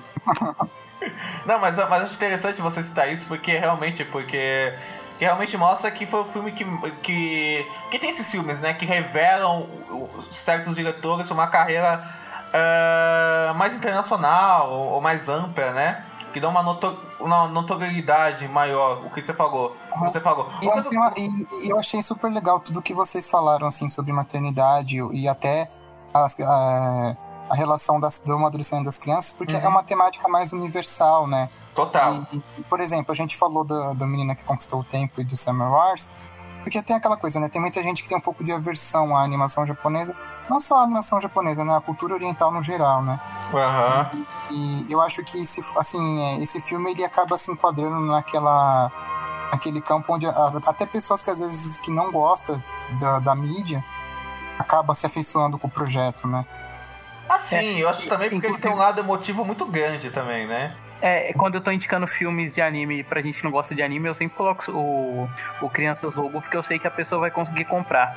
Ah, mais, um, mais uma coisa assim, em relação à animação, a Carissa falou mais cedo sobre a, os movimentos de câmera, e nesse, e nesse eu acho que ele chega ao ápice dele, assim. Ah, total, total. É, não, não, só, não, só, não só nos movimentos de câmera em si, pra demonstração, como é a cena incrível em que eles estão correndo na neve, que a, a câmera se move em panorâmica. Cara, eu mas, amo mas, os filmes tipo, dele, as, uma... as cenas dos personagens correndo, acho que aqui é o auge disso, assim. Amo, Nossa, amo. sim. É, é... Gente, é tudo belíssimo, assim, é impressionante. E, mas não só isso, na, ele faz uma, quando ele cria time lapses também usando a câmera, por exemplo, ele quer mostrar o desenvolvimento do Ame e da Yuki, é, e da Yuki crescendo, e aí cada um tá numa sala de aula. Aí a câmera vai pra esquerda e mostra isso, a Yuki. Aí vai pra direita e mostra o Ame. Aí quando volta, a Yuki tá mais velha.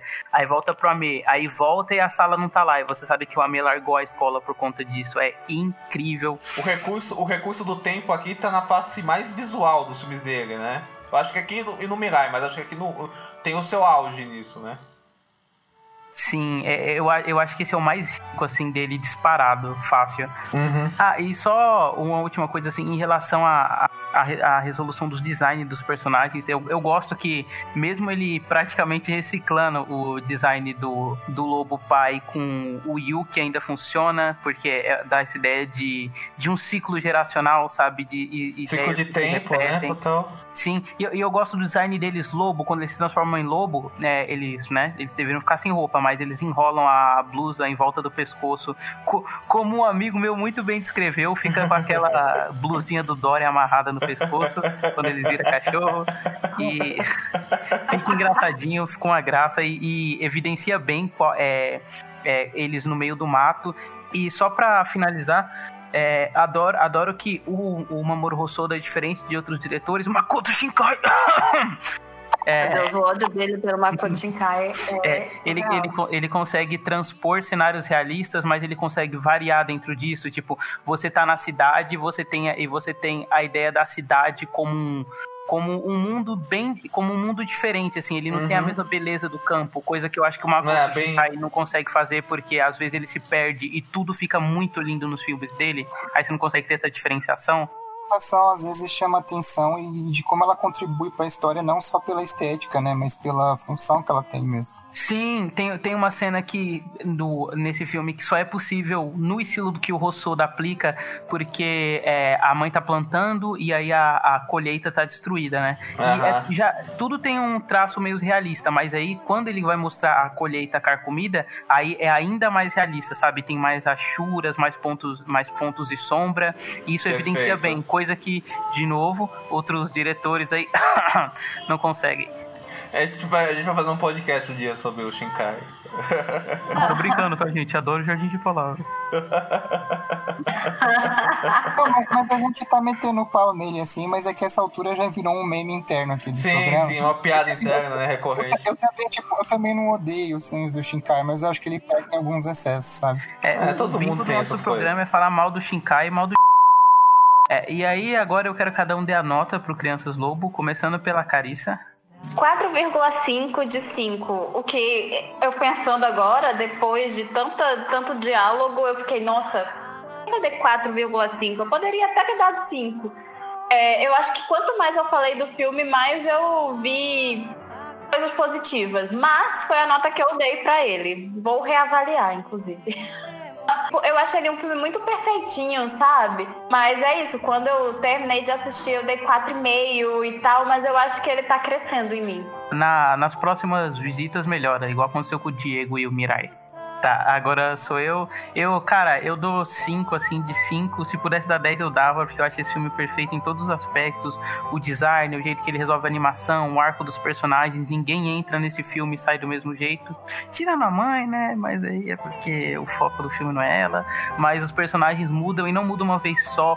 Esse, esse, é, o filme, esse é o filme dele em que o aspecto de, de come of age, de amadurecimento é mais evidente, porque os personagens crescem para ser um tipo de para ser um tipo de pessoa e depois amadurecem mais e viram outro tipo e aí eles se separam.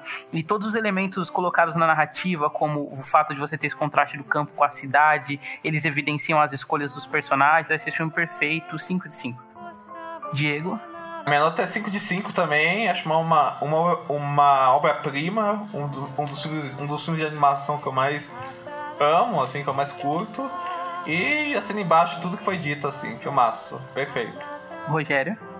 Eu dou 4.5 de 5 também, mas é mais por uma questão de, de vínculo emocional. Assim, acho que o final, por mais que ele seja muito bonito e, e encerra muito bem toda a construção que vocês já citaram, né? Eu acho ele um pouquinho melodramático, assim, tipo, tanto por causa da trilha que eleva, né? E na cena da despedida e tal.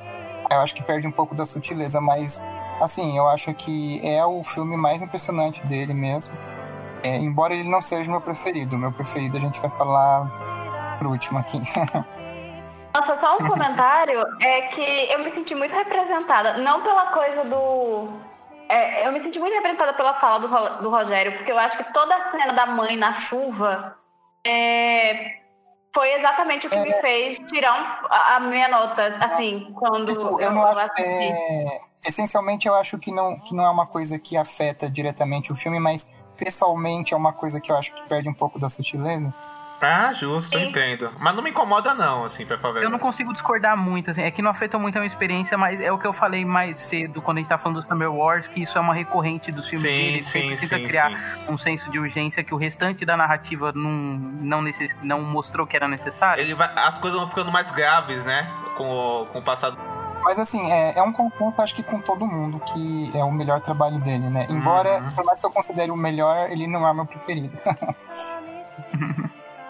às vezes tem filme que pega mais você, mesmo você olhando para outros e pensando assim, nossa, ele é mais fechado. Com certeza. É, enfim, tem, tem essas questões pessoais, né? Sem dúvida. Uhum.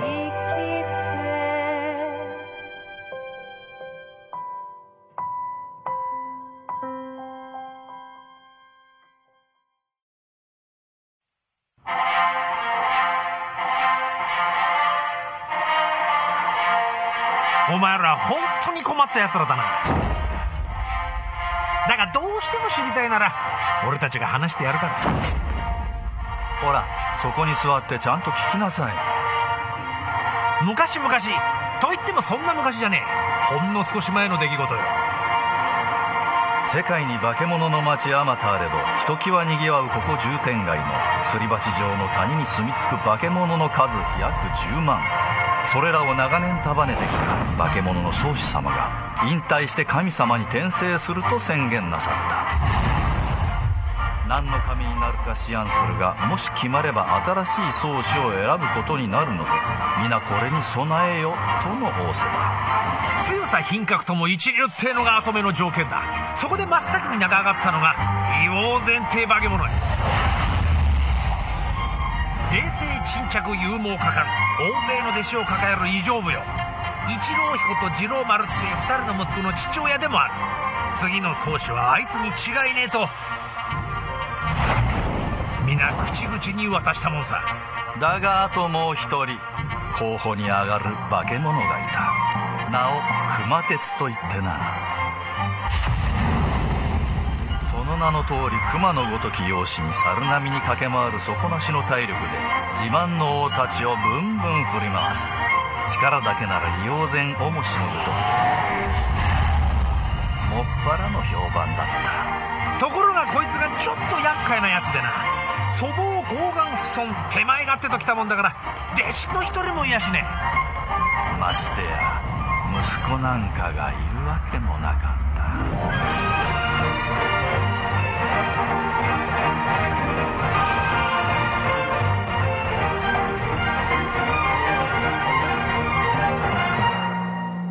Agora, o quarto filme do Amuro Rossoda, que foi lançado em 2015, se chama O Rapaz e o Monstro. E vai lá, Diego, conta pra gente sobre o que fala o Rapaz e o Monstro. Então, o Rapaz e o Monstro é, é a história do relacionamento entre dois personagens, que é o que é um menino que, que vive no Japão, que sofre uma perda e que, e que, e que acaba fugindo para uma terra fantástica onde ele, onde ele conhece o Kumatsu, que é uma, que é uma fera so, sobrenatural que acaba tutelando ele e eles desenvolvem uma relação de, de amizade, de paternidade, de amizade, de companheirismo que vai, que vai atravessar o tempo. É, é curioso porque esse filme veio depois do do Crianças Lobo e eu acho que eu falei aqui que o Crianças Lobo é o meu favorito, né? Mas, assim, e, e eu acho que esse fica um pouco abaixo do. do Crianças Lobo para mim, mas ao mesmo tempo, eu não consigo deixar de gostar dessa narrativa, sabe? Eu acho que esse filme ele consegue fazer a gente rir, a gente chorar. Uhum, é, é legal você falar isso, porque é o que eu sinto também sobre esse projeto é, é, engraçado porque, assim, né, a, gente, a gente tava falando de como o, o Crianças Lobo é mais universal, né? Pra, pra quem até, pra gente até que às vezes tem a versão animação japonesa. No caso do Menino e o, e o Monstro, eu já não acho tanto que ele ah, foge um pouco do nicho, né? Mas ainda assim ele tem ali um, um carisma, né? Uma, uma coisa que, que, que acaba dependendo mesmo a, a história não sendo mais forte. Uhum. Isso. E, e, eu, e mais uma vez eu tenho que dizer que assim é, eu gosto de como ele funciona, é, como ele consegue transitar por essa coisa da fantasia com a realidade. A fantasia dele sempre é, existe para te levar para coisas muito universais da humanidade, sabe? Então, mesmo nesse filme, eu acho que ele consegue fazer isso. Tipo, mesmo no, até no, no menos legal ele ainda consegue estar num padrão elegante, né? Isso. É, e, e, é isso, assim, não é, não entra mesmo na minha lista de, de favoritos, É, mas de favoritos, ele tem tipo cinco filmes que não são ali Digimon e One Piece, mas tudo bem. É... mas assim, eu acho.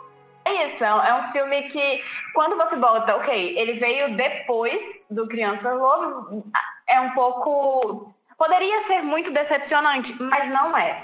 Aham, aham. Sabe? E no fim, é isso, assim, também acontece muito isso. Depois de um filme muito grandioso, eu nem diria que o outro é grandioso no sentido de, oh meu Deus, que filme Uhum. grandioso, mas assim, acho que vocês conseguem entender o que eu tô querendo Sim, dizer. sim, assim. sim. De não ser um grande espetáculo cinematográfico, mas um, um grande. um grande. um grande. um grande filme temático, né? É um grande filme, eu acho, né? No geral, digamos assim. Sim, e, e é isso, assim, eu acho que ele é muito. Quando a gente pega essa filmografia dele, né, ele é muito consistente no fim. Assim, com certeza.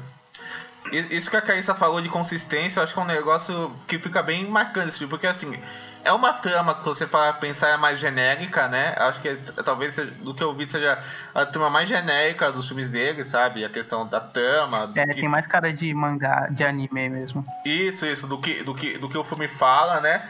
Mas ao mesmo tempo é interessante, como tem todos os temas que, que ele fala, assim, todos, todos mesmo, assim, a questão da, de, de sempre ter uma perda, de você ter o crescimento, você ter, você ter essa passagem, essa passagem temporal e, e, eh, da juventude para a vida adulta, essa, que- essa questão de laços familiares, né, que é, que é o que os dois personagens centrais vão formar, né, de um aprender com o outro, de um, de um- de- dos dois irem formando uma, uma relação paterna, né? Ao, ao- ao- mesmo tempo que o garoto também tá, tá dividido em outra relação paterna, né? Essa coisa do, do pai adotivo, do, do pai biológico, essa coisa entre os dois mundos, esses novos ciclos de vida, essa questão da paternidade. Também retoma essa questão do, sei lá, de uma espécie de amor impossível que tem nos filmes dele também, que é, que é quando aparece aquela menina lá, do, é, quando ele volta pro Japão.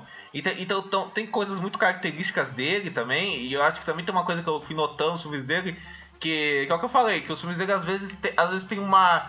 é, tem, uma tem, tem uma tem sempre referências a, a, a, a con- a contos de fada, ou a, ou, ou- esses contos universais da literatura.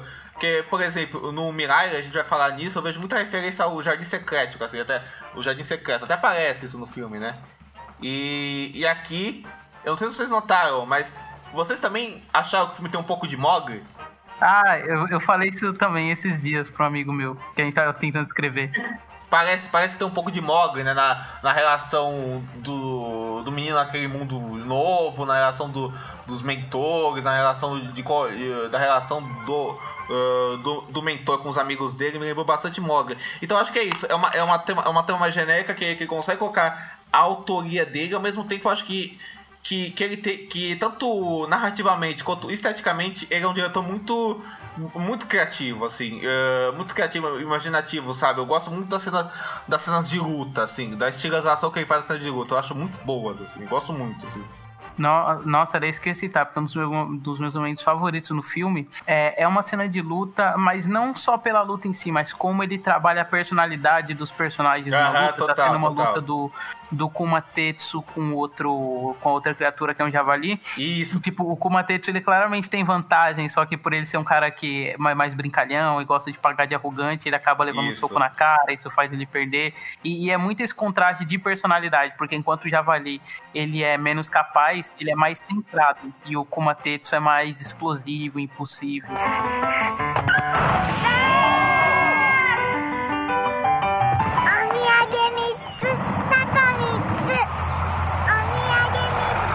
Eu também gosto bastante do Rapaz e o Monstro.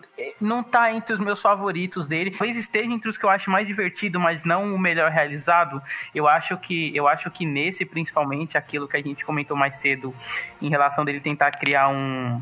Ele tentar criar um senso de urgência no final fica muito o mais terceiro ato evidente. é muito isso né fica mais descarado né Eu acho que nos outros você tinha pelo menos uma conciliação melhor Aham. do tema com o que cria esse senso de urgência, sabe? Sem no, dúvida, sem dúvida. é, no Crianças Lobo, a, a, questão da, a questão da floresta, ela, ele é essencial no começo e no final, só que nesse não, nesse, o, nesse literalmente o personagem meio que vira um ser maligno do nada É, pro, exato, filme ter, exato. pro filme ter um senso maior de urgência. E eu acho mais alienígena, sim, porque isso não vinha sendo trabalhado ao longo do filme, né? E no É. final do filme isso é colocado como se o- a criança que era criada pelo outro javali fosse um foley do protagonista, mas como você não teve em nenhum momento esse contraste, você não, você não É meio jogado, né? Essa, essa tema do direta. vilãozinho é meio jogada mesmo, né? Fica meio jogado narrativamente.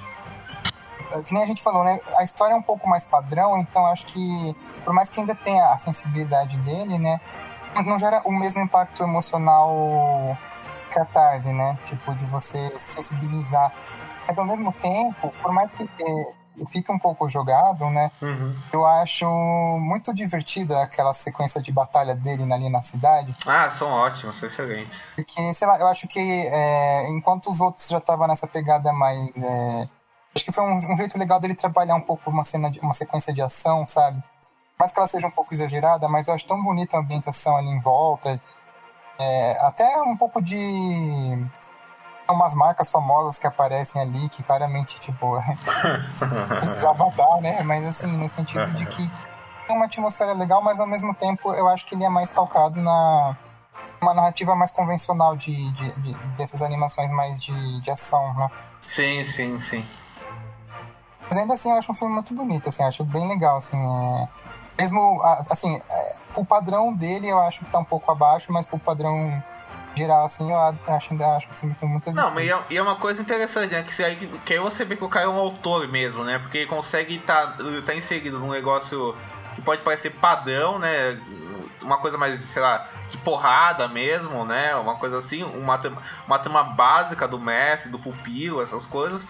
E, dá, e, e você vê que tem a cara dele no filme, né? Que tem as características dele, estão todas lá e consegue, ele consegue influir muita força nisso, né? Então é um autor mesmo, né? Inegavelmente. Ah, sim, sim, com certeza. É porque ele também é um ótimo ele é um ótimo diretor de animação mesmo. Eu comentei mais cedo sobre a luta do Kuma Tetsu com o Javali. E é, e é bem como ele consegue dar personalidade assim para os dois personagens lutando, que é uma que é uma seria uma cena mais genérica. Mas eu acho, eu acho até engraçado. Não sei se repararam, mas tipo, tanto nesse quanto o Summer Wars eh, são os filmes em que ele mais se esforça para construir um universo fantástico e eu acho que são os mais falhos assim. O fantástico no sentido, no, fantástico no sentido de tentar trazer essa abordagem mais, entre aspas, shonen, né? É, de, é, e de ter outro mundo mesmo, né? Porque, porque nos outros filmes dele não, não existe isso, né? Os dois mundos conversam ao mesmo tempo, né? Na- é, Nesse não, nesse existe um mundo fantástico e um mundo real. Nos outros não, parece que as coisas se misturam. Sim, é, é bem isso mesmo. É, é enquanto os outros trabalham mais a fantasia no cotidiano, esse trabalha mais a fantasia dentro da fantasia mesmo. Assim como é que, e é que no Summer Wars a gente tinha mais essa diferenciação, né? Porque era um mundo da internet, mas é o mesmo princípio, assim, de são mundos à parte do mundo em que os protagonistas são natural, estão naturalmente inseridos. É que é- é- é- esse eu acho que ele vai mais pro lado do folclore também, né? Porque Sim, tem sim, os sim, yokais, e aí. Aí eu nem vou entrar muito na- nessa questão, né? Porque acho que teria. é, Porque acho que é mais uma questão de, de explorar um pouco do folclore também, né? O, o mundo alternativo ali é, um- é, é, é retratado em outras obras também, né? O Inuyasha. Sim, o- sim, sim, sim. O- eu, eu até gosto de algumas características prévias, assim, que ele coloca antes de estabelecer os personagens, já tem uma ideia de como você é. Tipo, você sabe que o, o- a criatura que é meio que um javali, ela tem dois filhos, e aí, tipo, você não sabe como é que ela é ainda, mas sabe que ele é mais ou menos uma pessoa centrada, porque literalmente o filho dele mais velho se chama Ichiro. Que é, um, que é um nome que é variação do 1, um, e o segundo é Jiro, que é variação de 2, sabe, no Japão. Olha aí. Que é Ichiji. Olha aí. Aí, Caramba. cara, já, assisti- já li muito mangá, mano. Eu sou especialista. Ô, eu ia perguntar uma coisa pra vocês. É, eu não sei se isso vai parecer meio. é, meio sardinha, mas, cara, desde que apareceu o outro menino lá, eu meio que desconfiei que ele era humano, assim. Vocês também? Hum, É, tipo, eu achava estranho o fato dele estar, tipo, escondido enquanto os outros. É, eu falei, nossa. Enquanto os outros eram bem. É, mas assim, é porque realmente eu não achei que o filme fosse criar. É porque assim, é, o filme chega. Você tá a uma altura do filme que você fala, o filme não tem tempo pra desenvolver a coisa. E ele faz, né? Então. Sim, exatamente, exatamente. É, o- tá vendo? E, e no fim o problema é esse mesmo. É, mas é isso, eu quero saber as notas de cada um para o rapaz e o monstro, começando pela Carissa. Começa por mim, né? é que eu começo pela ordem que aparece no chat. É, Vamos lá. Eu vou dar 3,5. Eu acho que, apesar de ser o que eu menos gosto de todos os filmes, eu ainda acho ele competente o suficiente para, enfim, até como o Diego diz, é um, é, é, tem as características dele, apesar de ser um filme mais genérico. E, enfim, o fim funciona bem, né? Então, é isso. É um bom filme. É, eu, eu, vou numa, eu vou numa nota parecida, eu também vou de 3,5. Eu acho que ele é eficiente, eu acho que ele tem. Acho que o final, o final ele tem esse problema de querer ser muito. de querer, é, de querer criar esse senso de urgência, ser uma narrativa muito maior do que ele era antigamente, do que ele estava. do que ele se apresentou a ser no começo. Mas, mas no, no contexto geral, acho que eu acho que ainda acaba funcionando por conta de como ele desenvolveu os personagens e de como, e de como ter esse final grande elevou a personalidade dos personagens no final, sabe? E como ele intercalou isso com o arco de amadurecimento. Diego? Ah, eu vou dar 3,5 também. Acho que é um bom filme, um bom filme dele, assim, acho que é bem competente, como vocês citaram. Acho que tem os seus problemas, acho que não é tão. Ah, acho que não salta aos olhos tanto quanto os outros filmes. Mas mesmo assim, eu acho que, que ele ainda assim se mostra um diretor bem criativo, assim, em questão de criação, tanto visual quanto quanto na forma de, de, de, de lidar com, com essa trama mais, mais básica, mais comum e, e, e, e colocar traços muito fortes dele.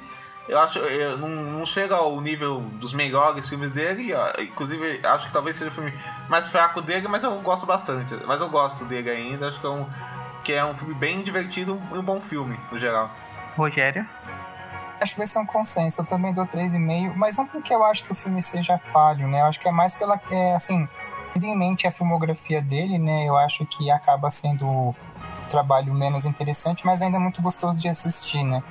É, tanto que é um filme que tá até na Netflix, se eu não me engano, né? Eu acho que ele tinha entrado no catálogo. Saiu já? Ah, tá. Mas eu acho ele muito divertido, assim, é um filme bom de ver, sabe? Eu acho que a relação sim, do menino sim. com o pai criação também é, é interessante, sabe? Tem uma é, essa dinâmica da sensibilidade do próprio Rossoda, né? Isso. E, você chora, e, você ri, você se diverte sim, bastante. E eu acho a, a sequência da, da, da, luta ali também bem legal. Só que é só, só nessa questão mesmo, de entre, muitas, entre muitos filmes de trabalhos legais, esse eu acho que é o que menos salta os olhos, mas eu não chego a desgostar. Acho que ele só, numa escala de preferência só que eu colocaria ele em último.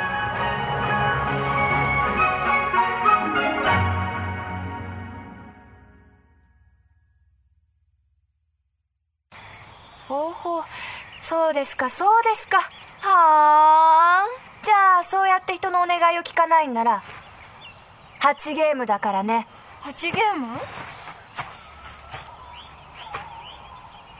お尻を振ってお散歩して。うん。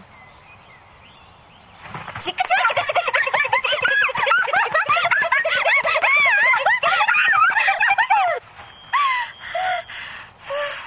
どう？言うこと聞く？ねえ。もっとやって。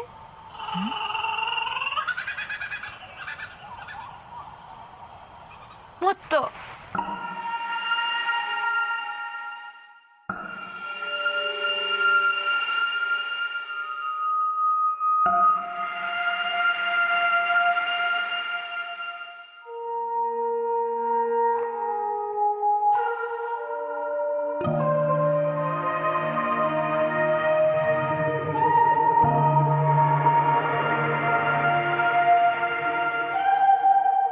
Agora a gente vai pro quinto e último filme dele, que foi lançado em 2000 e...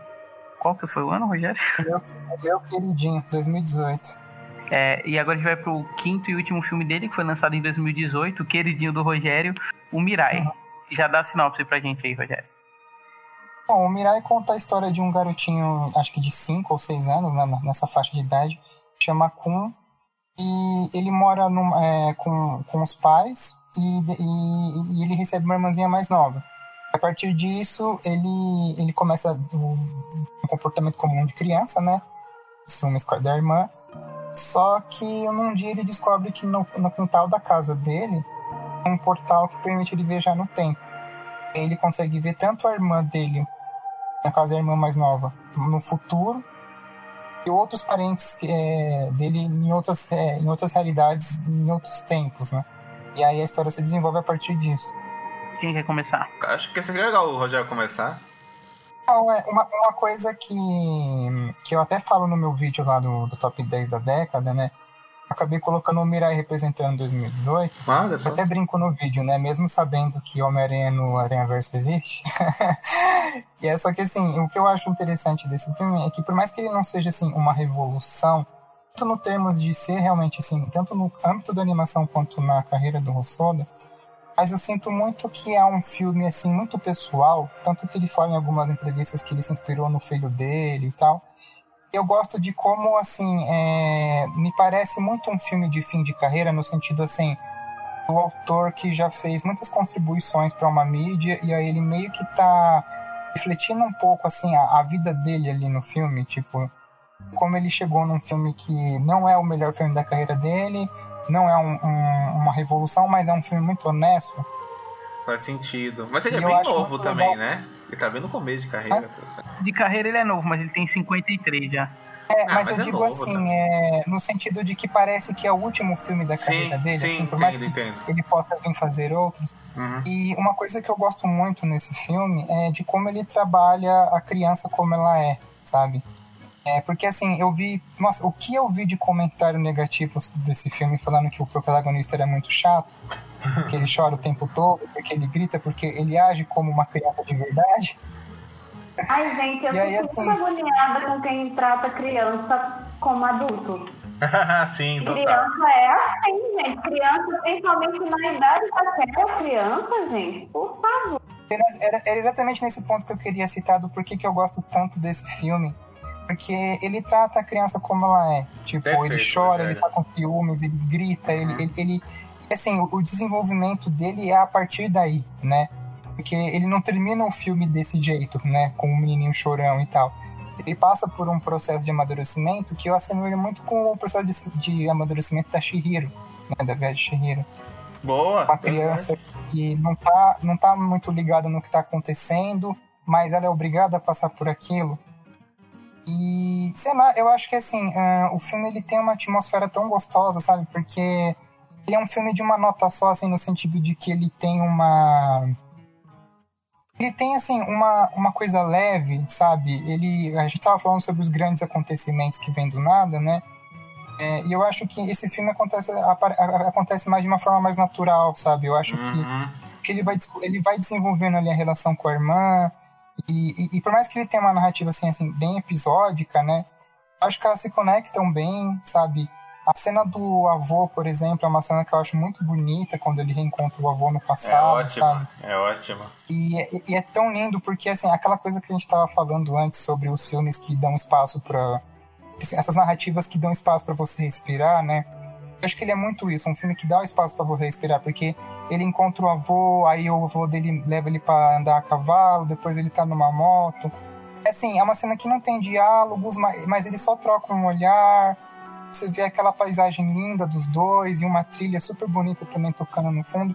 É uma coisa que geralmente algumas produções americanas que tentam fazer essa abordagem não conseguem, sabe? De uhum. você contemplar aquilo, sabe?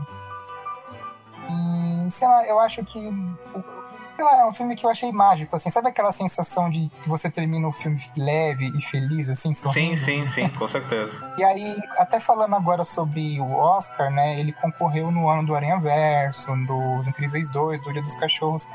É assim, todos os filmes muito legais, inclusive acho que foi um ano muito bom, tirando o Detona Half 2.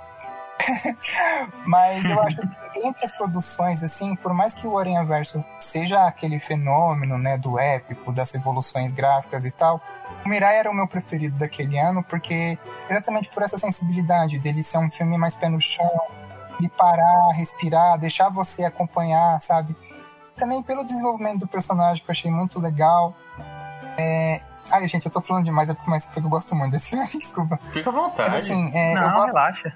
A gente falou muito também das relações do movimento de câmera, e nesse eu acho que ele faz um uso tão criativo, porque assim, a casa ela acaba quase que virando um personagem, né? Não à toa, uhum. os pais dos, do personagem são arquitetos, né? E eu acho tão legal de como na abertura ele já estabelece muito bem, tipo, na abertura do filme ele já constrói um pouco a história, né? Sim, Aquelas sim. fotos da, da família crescendo e da casa mudando conforme a família vai crescendo também. Aí eu acho legal que, tipo, tem uma cena que ele cria quase uma dinâmica de história em quadrinhos, assim, tipo, ele pega três blocos principais e meio que cria uma panorâmica mostrando o menino nas, no, nos três cômodos, mas em três situações diferentes. Eu acho que é uma inventividade, assim, tão criativa, sabe, tão legal de ver. E, sei lá, eu acho que é um filme mágico, assim, sabe? Acho que ele é aquele filme que te dá aquela, aquela aura de que a vida vale a pena. É engraçado minha, minha relação com esse filme. Que a primeira vez que eu vi esse filme foi porque justamente porque ele foi indicado ao Oscar, né? De melhor animação. Nem sei se eu tinha visto Kansas Lobo antes. Não, realmente não lembro qual, qual eu vi primeiro. Acho, acho que eu vi Kansas Lobo depois. Mas aí, aí eu fui ver esse filme, né?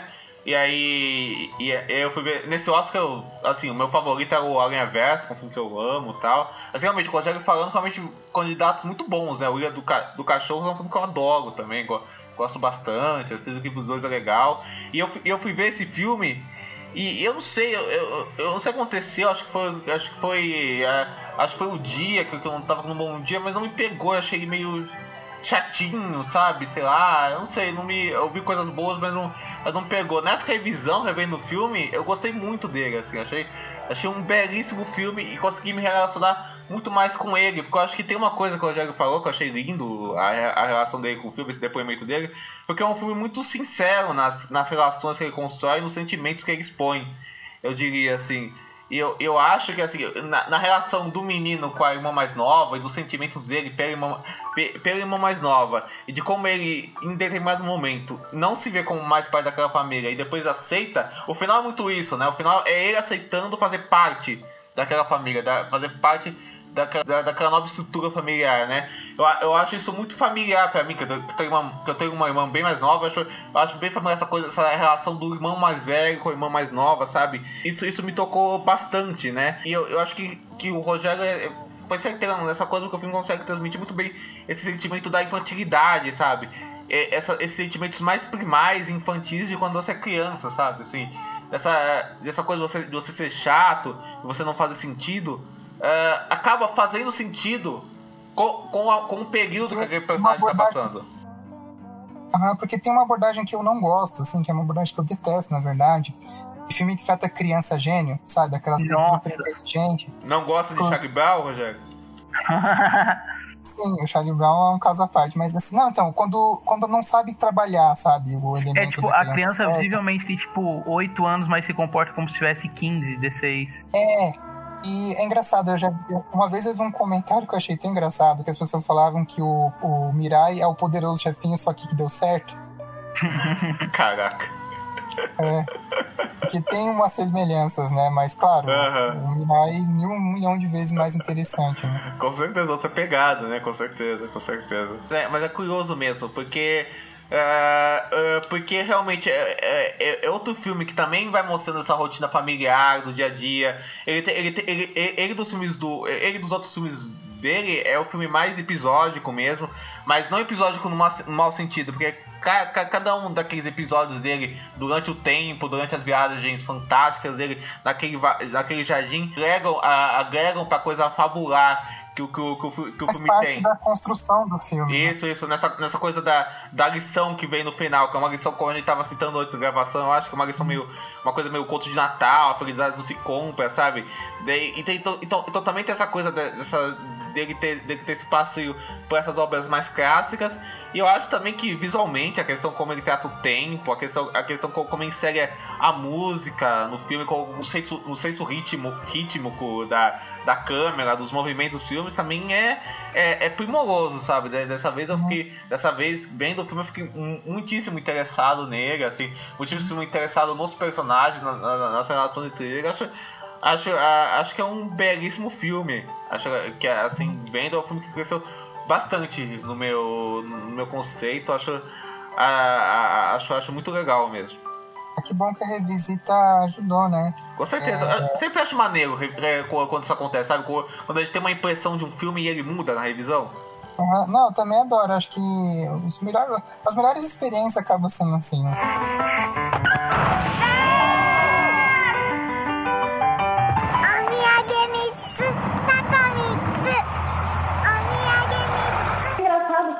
Foi o primeiro filme que eu tive contato do, do diretor. E eu acabei vendo exatamente por causa do Oscar.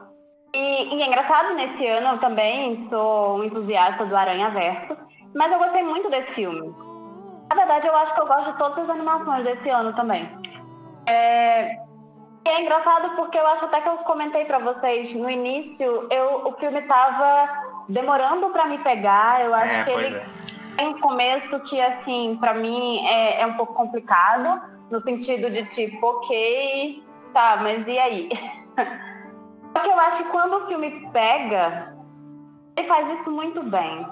E toda a relação do menino com a irmã e com a casa, pra mim é muito, muito interessante. Eu acho que se em alguns aspectos e em alguns filmes falta, tipo, ele não é exatamente um diretor que tem muitas sutilezas em alguns aspectos, mas em outros ele tem sim. E eu acho que a coisa da relação desse menino com a casa e o ambiente que, que o cerca tem um, um quê de sutileza, sabe? Que assim, pra mim é muito encantador. A, a- a casa é quase um personagem metafórico, né? Sim, e eu gosto muito de como ele constrói isso dentro do filme, sabe? Eu, eu acho que fica bem rico, assim, nesse sentido mesmo da casa como personagem, porque é o que a gente comentou em relação a. Em relação aos temas que ele trabalha na, na filmografia, né? Principalmente o familiar. E aquele, e enquanto nos outros a gente tinha relação, é, relação materna e depois a relação paterna, né? Seguido, assim, entre o Crianças Lobo é a mãe e o Rapaz e a Besta é uma relação com o pai.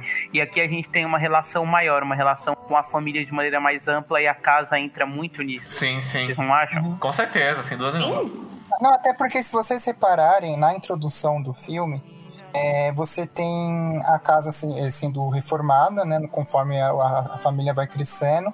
E num dado momento, a- as fotos que estão aparecendo elas somem e, a, e, a- e fica só a árvore da casa que desde o princípio estava no quintal. Aí ela vira uma silhueta antes de ter a transformação da casa.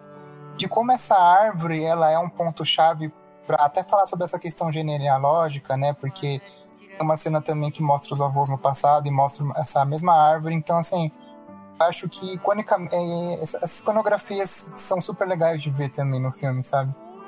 Esse filme, pra mim, tem muita coisa de. É, é a comprovação, até o último filme dele, né? Do quanto ele tem características de autor, né? Como algumas coisas são recorrentes. Ah, eu até falei pro David quando a gente gravou o piloto do Rap Fit, né? Que o Rap Fit ele é dirigido por um diretor de live action, né? O George Miller. George fucking Miller. E aí, tipo, eu, que nesses programas que a gente quer fazer sobre filmografia, a gente quer sempre tentar pegar realmente esses autores que têm uma identidade e uma visão de mundo muito própria, sabe? Aí eu acho que o Rossodo acabou sendo o primeiro, tanto por uma praticidade da filmografia ser curtinha, né? Tanto por a gente achar realmente que ele é um diretor que vale muito a pena ser ressaltado, sabe? Porque eu acho que ele é um, um grande nome, assim, da, da, do meio, sabe? Da animação Ah, japonesa. sem dúvida nenhuma. A gente zoa muito o Makoto Shinkai, né? Mas é, é no sentido assim, de, de, é, pra mim, claro, uma per- percepção pessoal, né? Mas porque eu acho que no- no- na questão técnica o Shinkai é muito competente. Mas eu não acho, um, assim, tanto um bom contador de histórias. Enquanto que o Rossoda, eu acho que ele já é um ótimo contador de histórias, sabe? Ah, ele é bom nisso aí, é E verdade. também, assim, no sentido de que também eu acho que sempre tem aqueles consensos de que o Estúdio Ghibli é o a referência máxima também da animação japonesa. Por mais que realmente eles sejam muito bons, eu acho que tem outros autores aí que deram contribuições muito legais, né? E a filmografia dele eu acho, eu acho linda, né? Acho que mesmo que não seja, é, tem aquela questão da escala de preferência para cada filme, né? Mas no geral, acho que todos os, os filmes deles você tem- eles são bons, assim, eles não. Não tem nenhum que você vai ficar desapontado, assim, a ponto de achar que. Então, pra finalizar, queria que cada um desse sua nota pro Mirai. An- Antes eu só E- queria fazer uma falar- curiosidade. Pode Uma falar. curiosidade antes. É, Claro, de novo, né, essa questão de premiação não, vali... não, tô... não, não uso como validação, mas só como mostrar um pouco de recepção recepção do filme, né? É, o Mirai ele teve uma exibição primeiro no Festival de Cannes, que de cara assim já me chamou a atenção, né? Que o Festival de Cannes ele não é especificamente um festival voltado para animação, né? Sim. É, ele não chegou a concorrer à Palma de Ouro, mas ele teve uma exibição lá, então achei super legal ele ter começado o trajeto dele assim no festival, né? E ele foi a, só a segunda é, animação. Não, na verdade, ele foi a primeira animação japonesa que não é do estúdio Ghibli a concorrer ao Oscar de melhor animação. E assim, é bizarro quando você tem em mente a indústria de animação japonesa, né? De como eles têm um mercado forte, mas que apenas uma produtora até então tinha é, marcado presença na categoria, né? Não, e, e a Viagem de Shihiro foi o primeiro a ser indicado, não? Foi o segundo e a única em 2D a ganhar. Segundo, assim, o segundo filme. Não, na verdade foi o primeiro japonês, né? Mas o segundo filme da categoria de melhor animação a ganhar. O primeiro foi Shrek. Ah, é verdade, não existia antes, né? É verdade, pode crer. É, começou em 2002 só. É engraçado, né? Uma categoria bem nova. E, no, e assim, só mais uma curiosidade também, no, no Annie Awards ele chegou a concorrer melhor roteiro e melhor filme estrangeiro, acabou ganhando como filme estrangeiro. Só, só, só, uma, só uma curiosidade, assim, eu, eu acho, hum. eu posso estar falando alguma besteira muito grande, depois eu até vou checar, mas não teve um, não teve um lance que a categoria de melhor animação foi uma foi, foi uma pressão popular, porque estavam sendo muitos filmes da Pixar e Toy Story estava sendo sucesso e para esses filmes serem premiados. Não teve um papo desses ou não?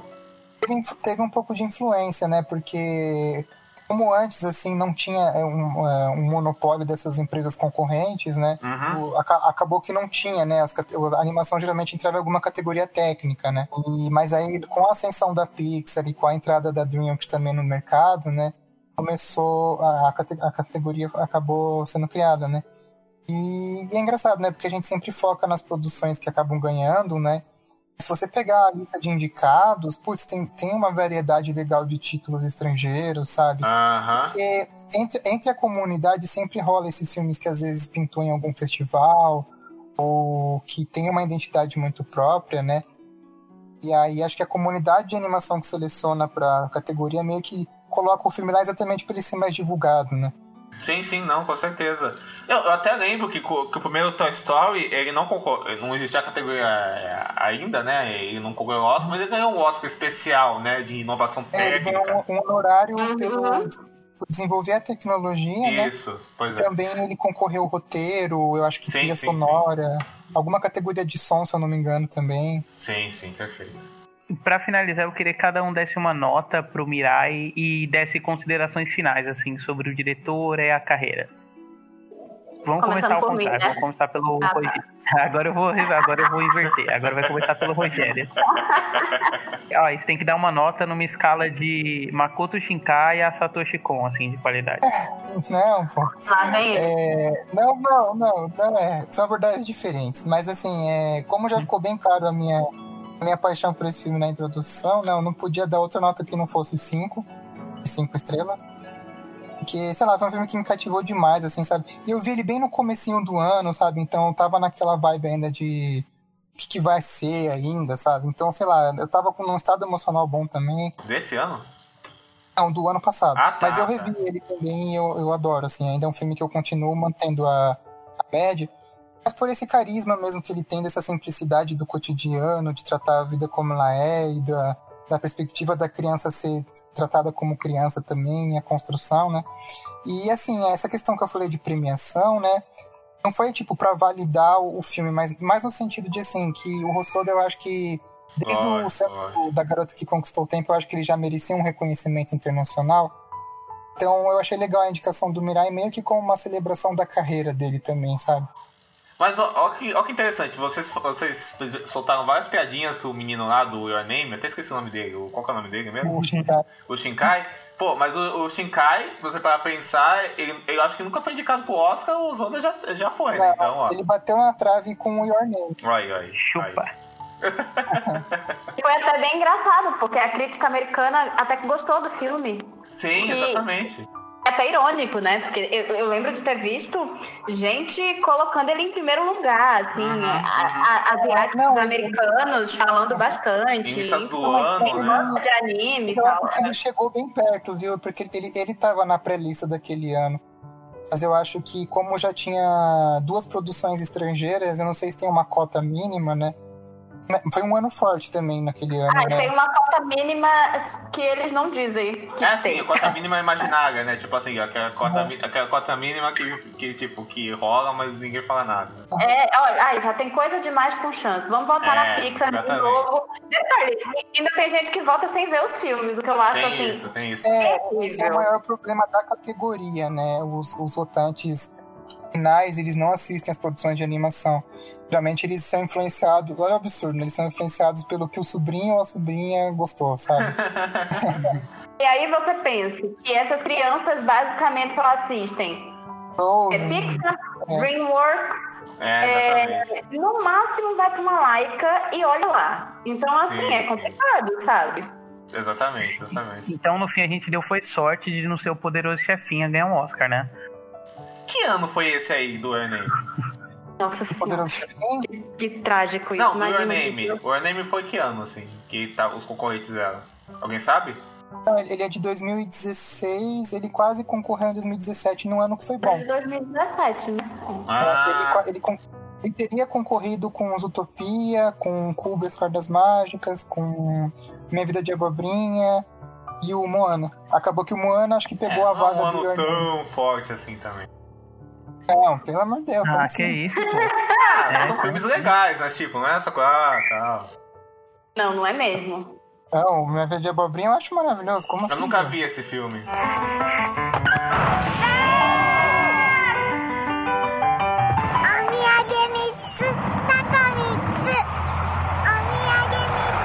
Ah, agora, Carissa, sua nota e suas considerações sobre o diretor, a carreira, se gostou ou não, se ele é o novo Hayao Miyazaki. Pra mim não tem isso de não. Vamos lá, vou dar a nota e aí eu comento essa. eu- comento o seu comentário. É, eu vou dar quatro estrelas pro Mirai. Eu acho que é um filme bem bom, eu gosto bastante. Mas é isso, assim, eu acho que os primeiros 30 minutos do filme eles são um pouquinho complicados, no sentido de conexão mesmo e de, de criar ambientação e tal. Eu acho que ele se prolonga demais às vezes e, enfim. Mas eu acho um filme muito competente e eu acho que depois desses 30 minutos a coisa vira, enfim, fica bem maravilhoso. Respondendo ao David, se ele é o novo Miyazaki, não porque eu acredito que todo cineasta, que toda pessoa é única e que não é, e que é uma palhaçada esse negócio de fulaninho é o novo ciclaninho, sabe? Perfeito, perfeito. Ele é o único. Ele não é o novo Miyazaki, ele é o único ele.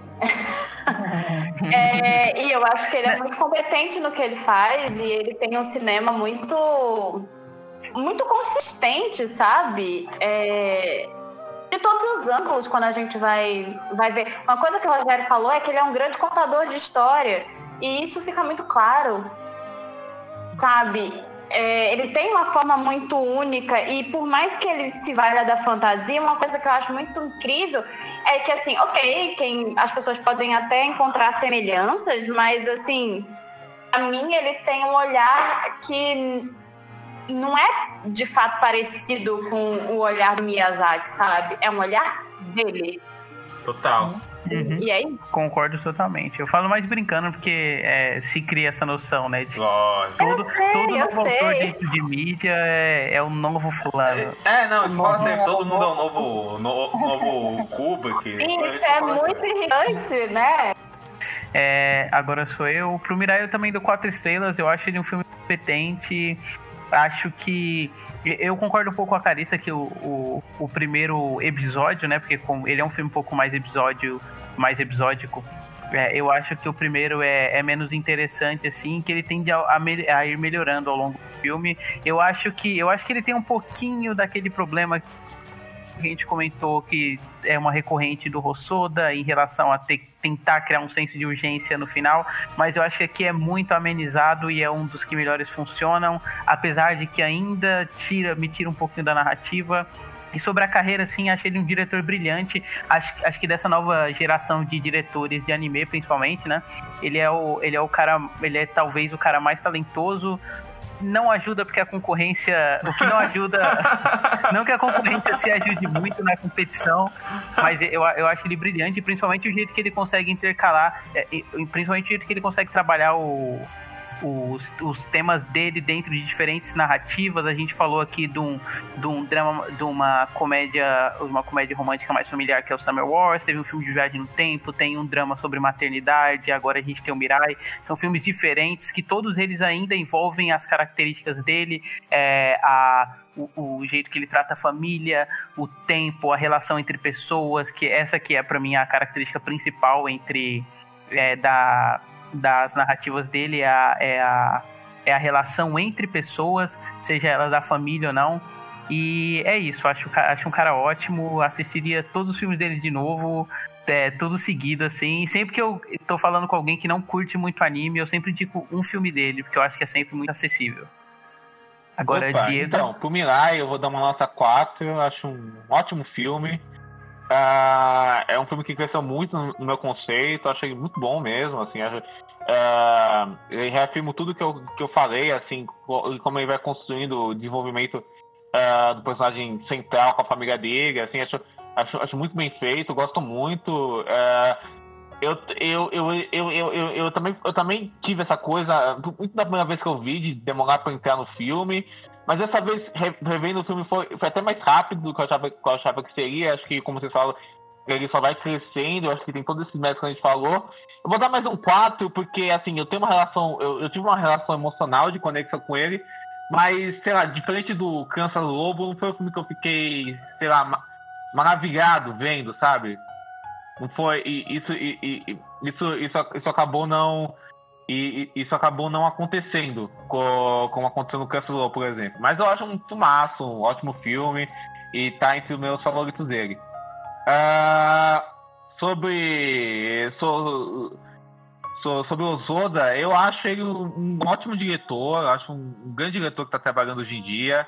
Uh, acho que acho que a carreira dele tem potencial para continuar fazendo outros filmes tão, tão bons quanto ou melhores do que os, os que a gente falou aqui. Uh, tem toda essa questão que vocês já falaram, dessa, dessa coisa autoral dele, dessa criatividade dele, dessa criatividade imagética dele em, em criar sequências, em relacionar os temas que, que, que, que, que ele, já, que ele já constrói, do, do, da questão do tempo, da questão familiar, da questão da relação entre os personagens uh, dessa questão de, de, juventude, dessa questão de, de, de, de crescimento temporal, de, de, é, de crescimento humano. Uh, acho, a, a, acho que é um diretor de muito talento, sabe? Assim, e, e, e eu, eu acho que ele só tende a. Que, que, que, ele só, que, que ele só tende a oferecer mais e mais trabalhos tanta qualidade quanto. Assim, acho que é um dos grandes nomes que a gente tem a gente tem hoje em dia, principalmente nesse cenário dele. Nossa, perfeito, perfeito. Então é isso, gente. O programa vai ficando por aqui mesmo. Foi ótimo gravar com todos vocês. É, eu só queria que cada um falasse onde, onde eles encontram o trabalho de vocês. Começando pela Carissa. É, então, eu tenho um canal no YouTube com o meu nome, né? Só procurar lá, Carissa Vieira. Na verdade, é só procurar Carissa Vieira com C e dois S em todas as redes sociais eu produzo conteúdo específico, tanto para o YouTube quanto para o Instagram. Tenho feito vários GTVs e posts falando sobre horror, sobre negritude dentro do cinema e, enfim, questões sociais dentro do cinema, de modo geral, estereótipos, essas coisas. E no Twitter também, então é só procurar Carissa Vieira que você me acha. E é isso, obrigada pelo convite, adorei. Foi a primeira vez que eu pude falar sobre animação. E, enfim, são os filmes tão bons, né? Então, queria agradecer a vocês. E é isso, obrigada. Ah, que é isso, a gente agradece a sua presença. Você está sempre convidada aí, se, se convidar para falar futuramente. Talvez um dia, quando a gente for fazer só sobre animações de terror. Adoro, amo, são as minhas favoritas. Diego? Uh, então, é, você pode me encontrar. Eu, te, eu tenho um canal no YouTube chamado C Cinema, eu tenho um blog chamado C Cinema também. Uh, eu tô sempre no Twitter, é arroba 2 Se vocês quiserem me encontrar no Instagram também, arroba Diego2. Uh, ah, Facebook também, Diego Qualia. Letterboxd, Diego Qualia. Tô sempre lá escrevendo, comentando e tal. Sempre aí falando sobre cinema e essas outras preciosidades da arte. Só fazer um jabazinho também, porque, assim, eu, eu, eu, também tô com um canal sobre análise de animação, né? Aqui, assim, ele não tá muito ativo, né? Eu fiz por enquanto só um, um top 10 do, da década, assim. Claro, uma lista totalmente pessoal, né? Mas eu incluí o Mirai lá do Rossodo, então, pra quem quiser ver, colocar top 10 animações da década, vai sair lá um resu os resultados, né? É, o canal si não tem ainda um, um, nome específico, né? Só o meu nome comum mesmo. E, mas enfim, eu falo mais um pouquinho lá do filme e de outras animações que saíram nos últimos anos, que eu acho que essas produções indie que concorreram ao Oscar, mas que não tiveram muito apelo, sabe? Então, mais no caso, assim, caso quem quiser ver também o, o vídeo lá pra ver a análise do Russell e de outros filmes também, tá convidado. Ó, se você quiser pegar a animação pra você pagar de indie na Augusta, falando, pô, você não já assistiu a animação francesa de 2012, aí você pode ver o vídeo do Rogério, hein? então é isso, gente. Até semana que vem com o próximo programa. Obrigado pela participação de vocês e tchau.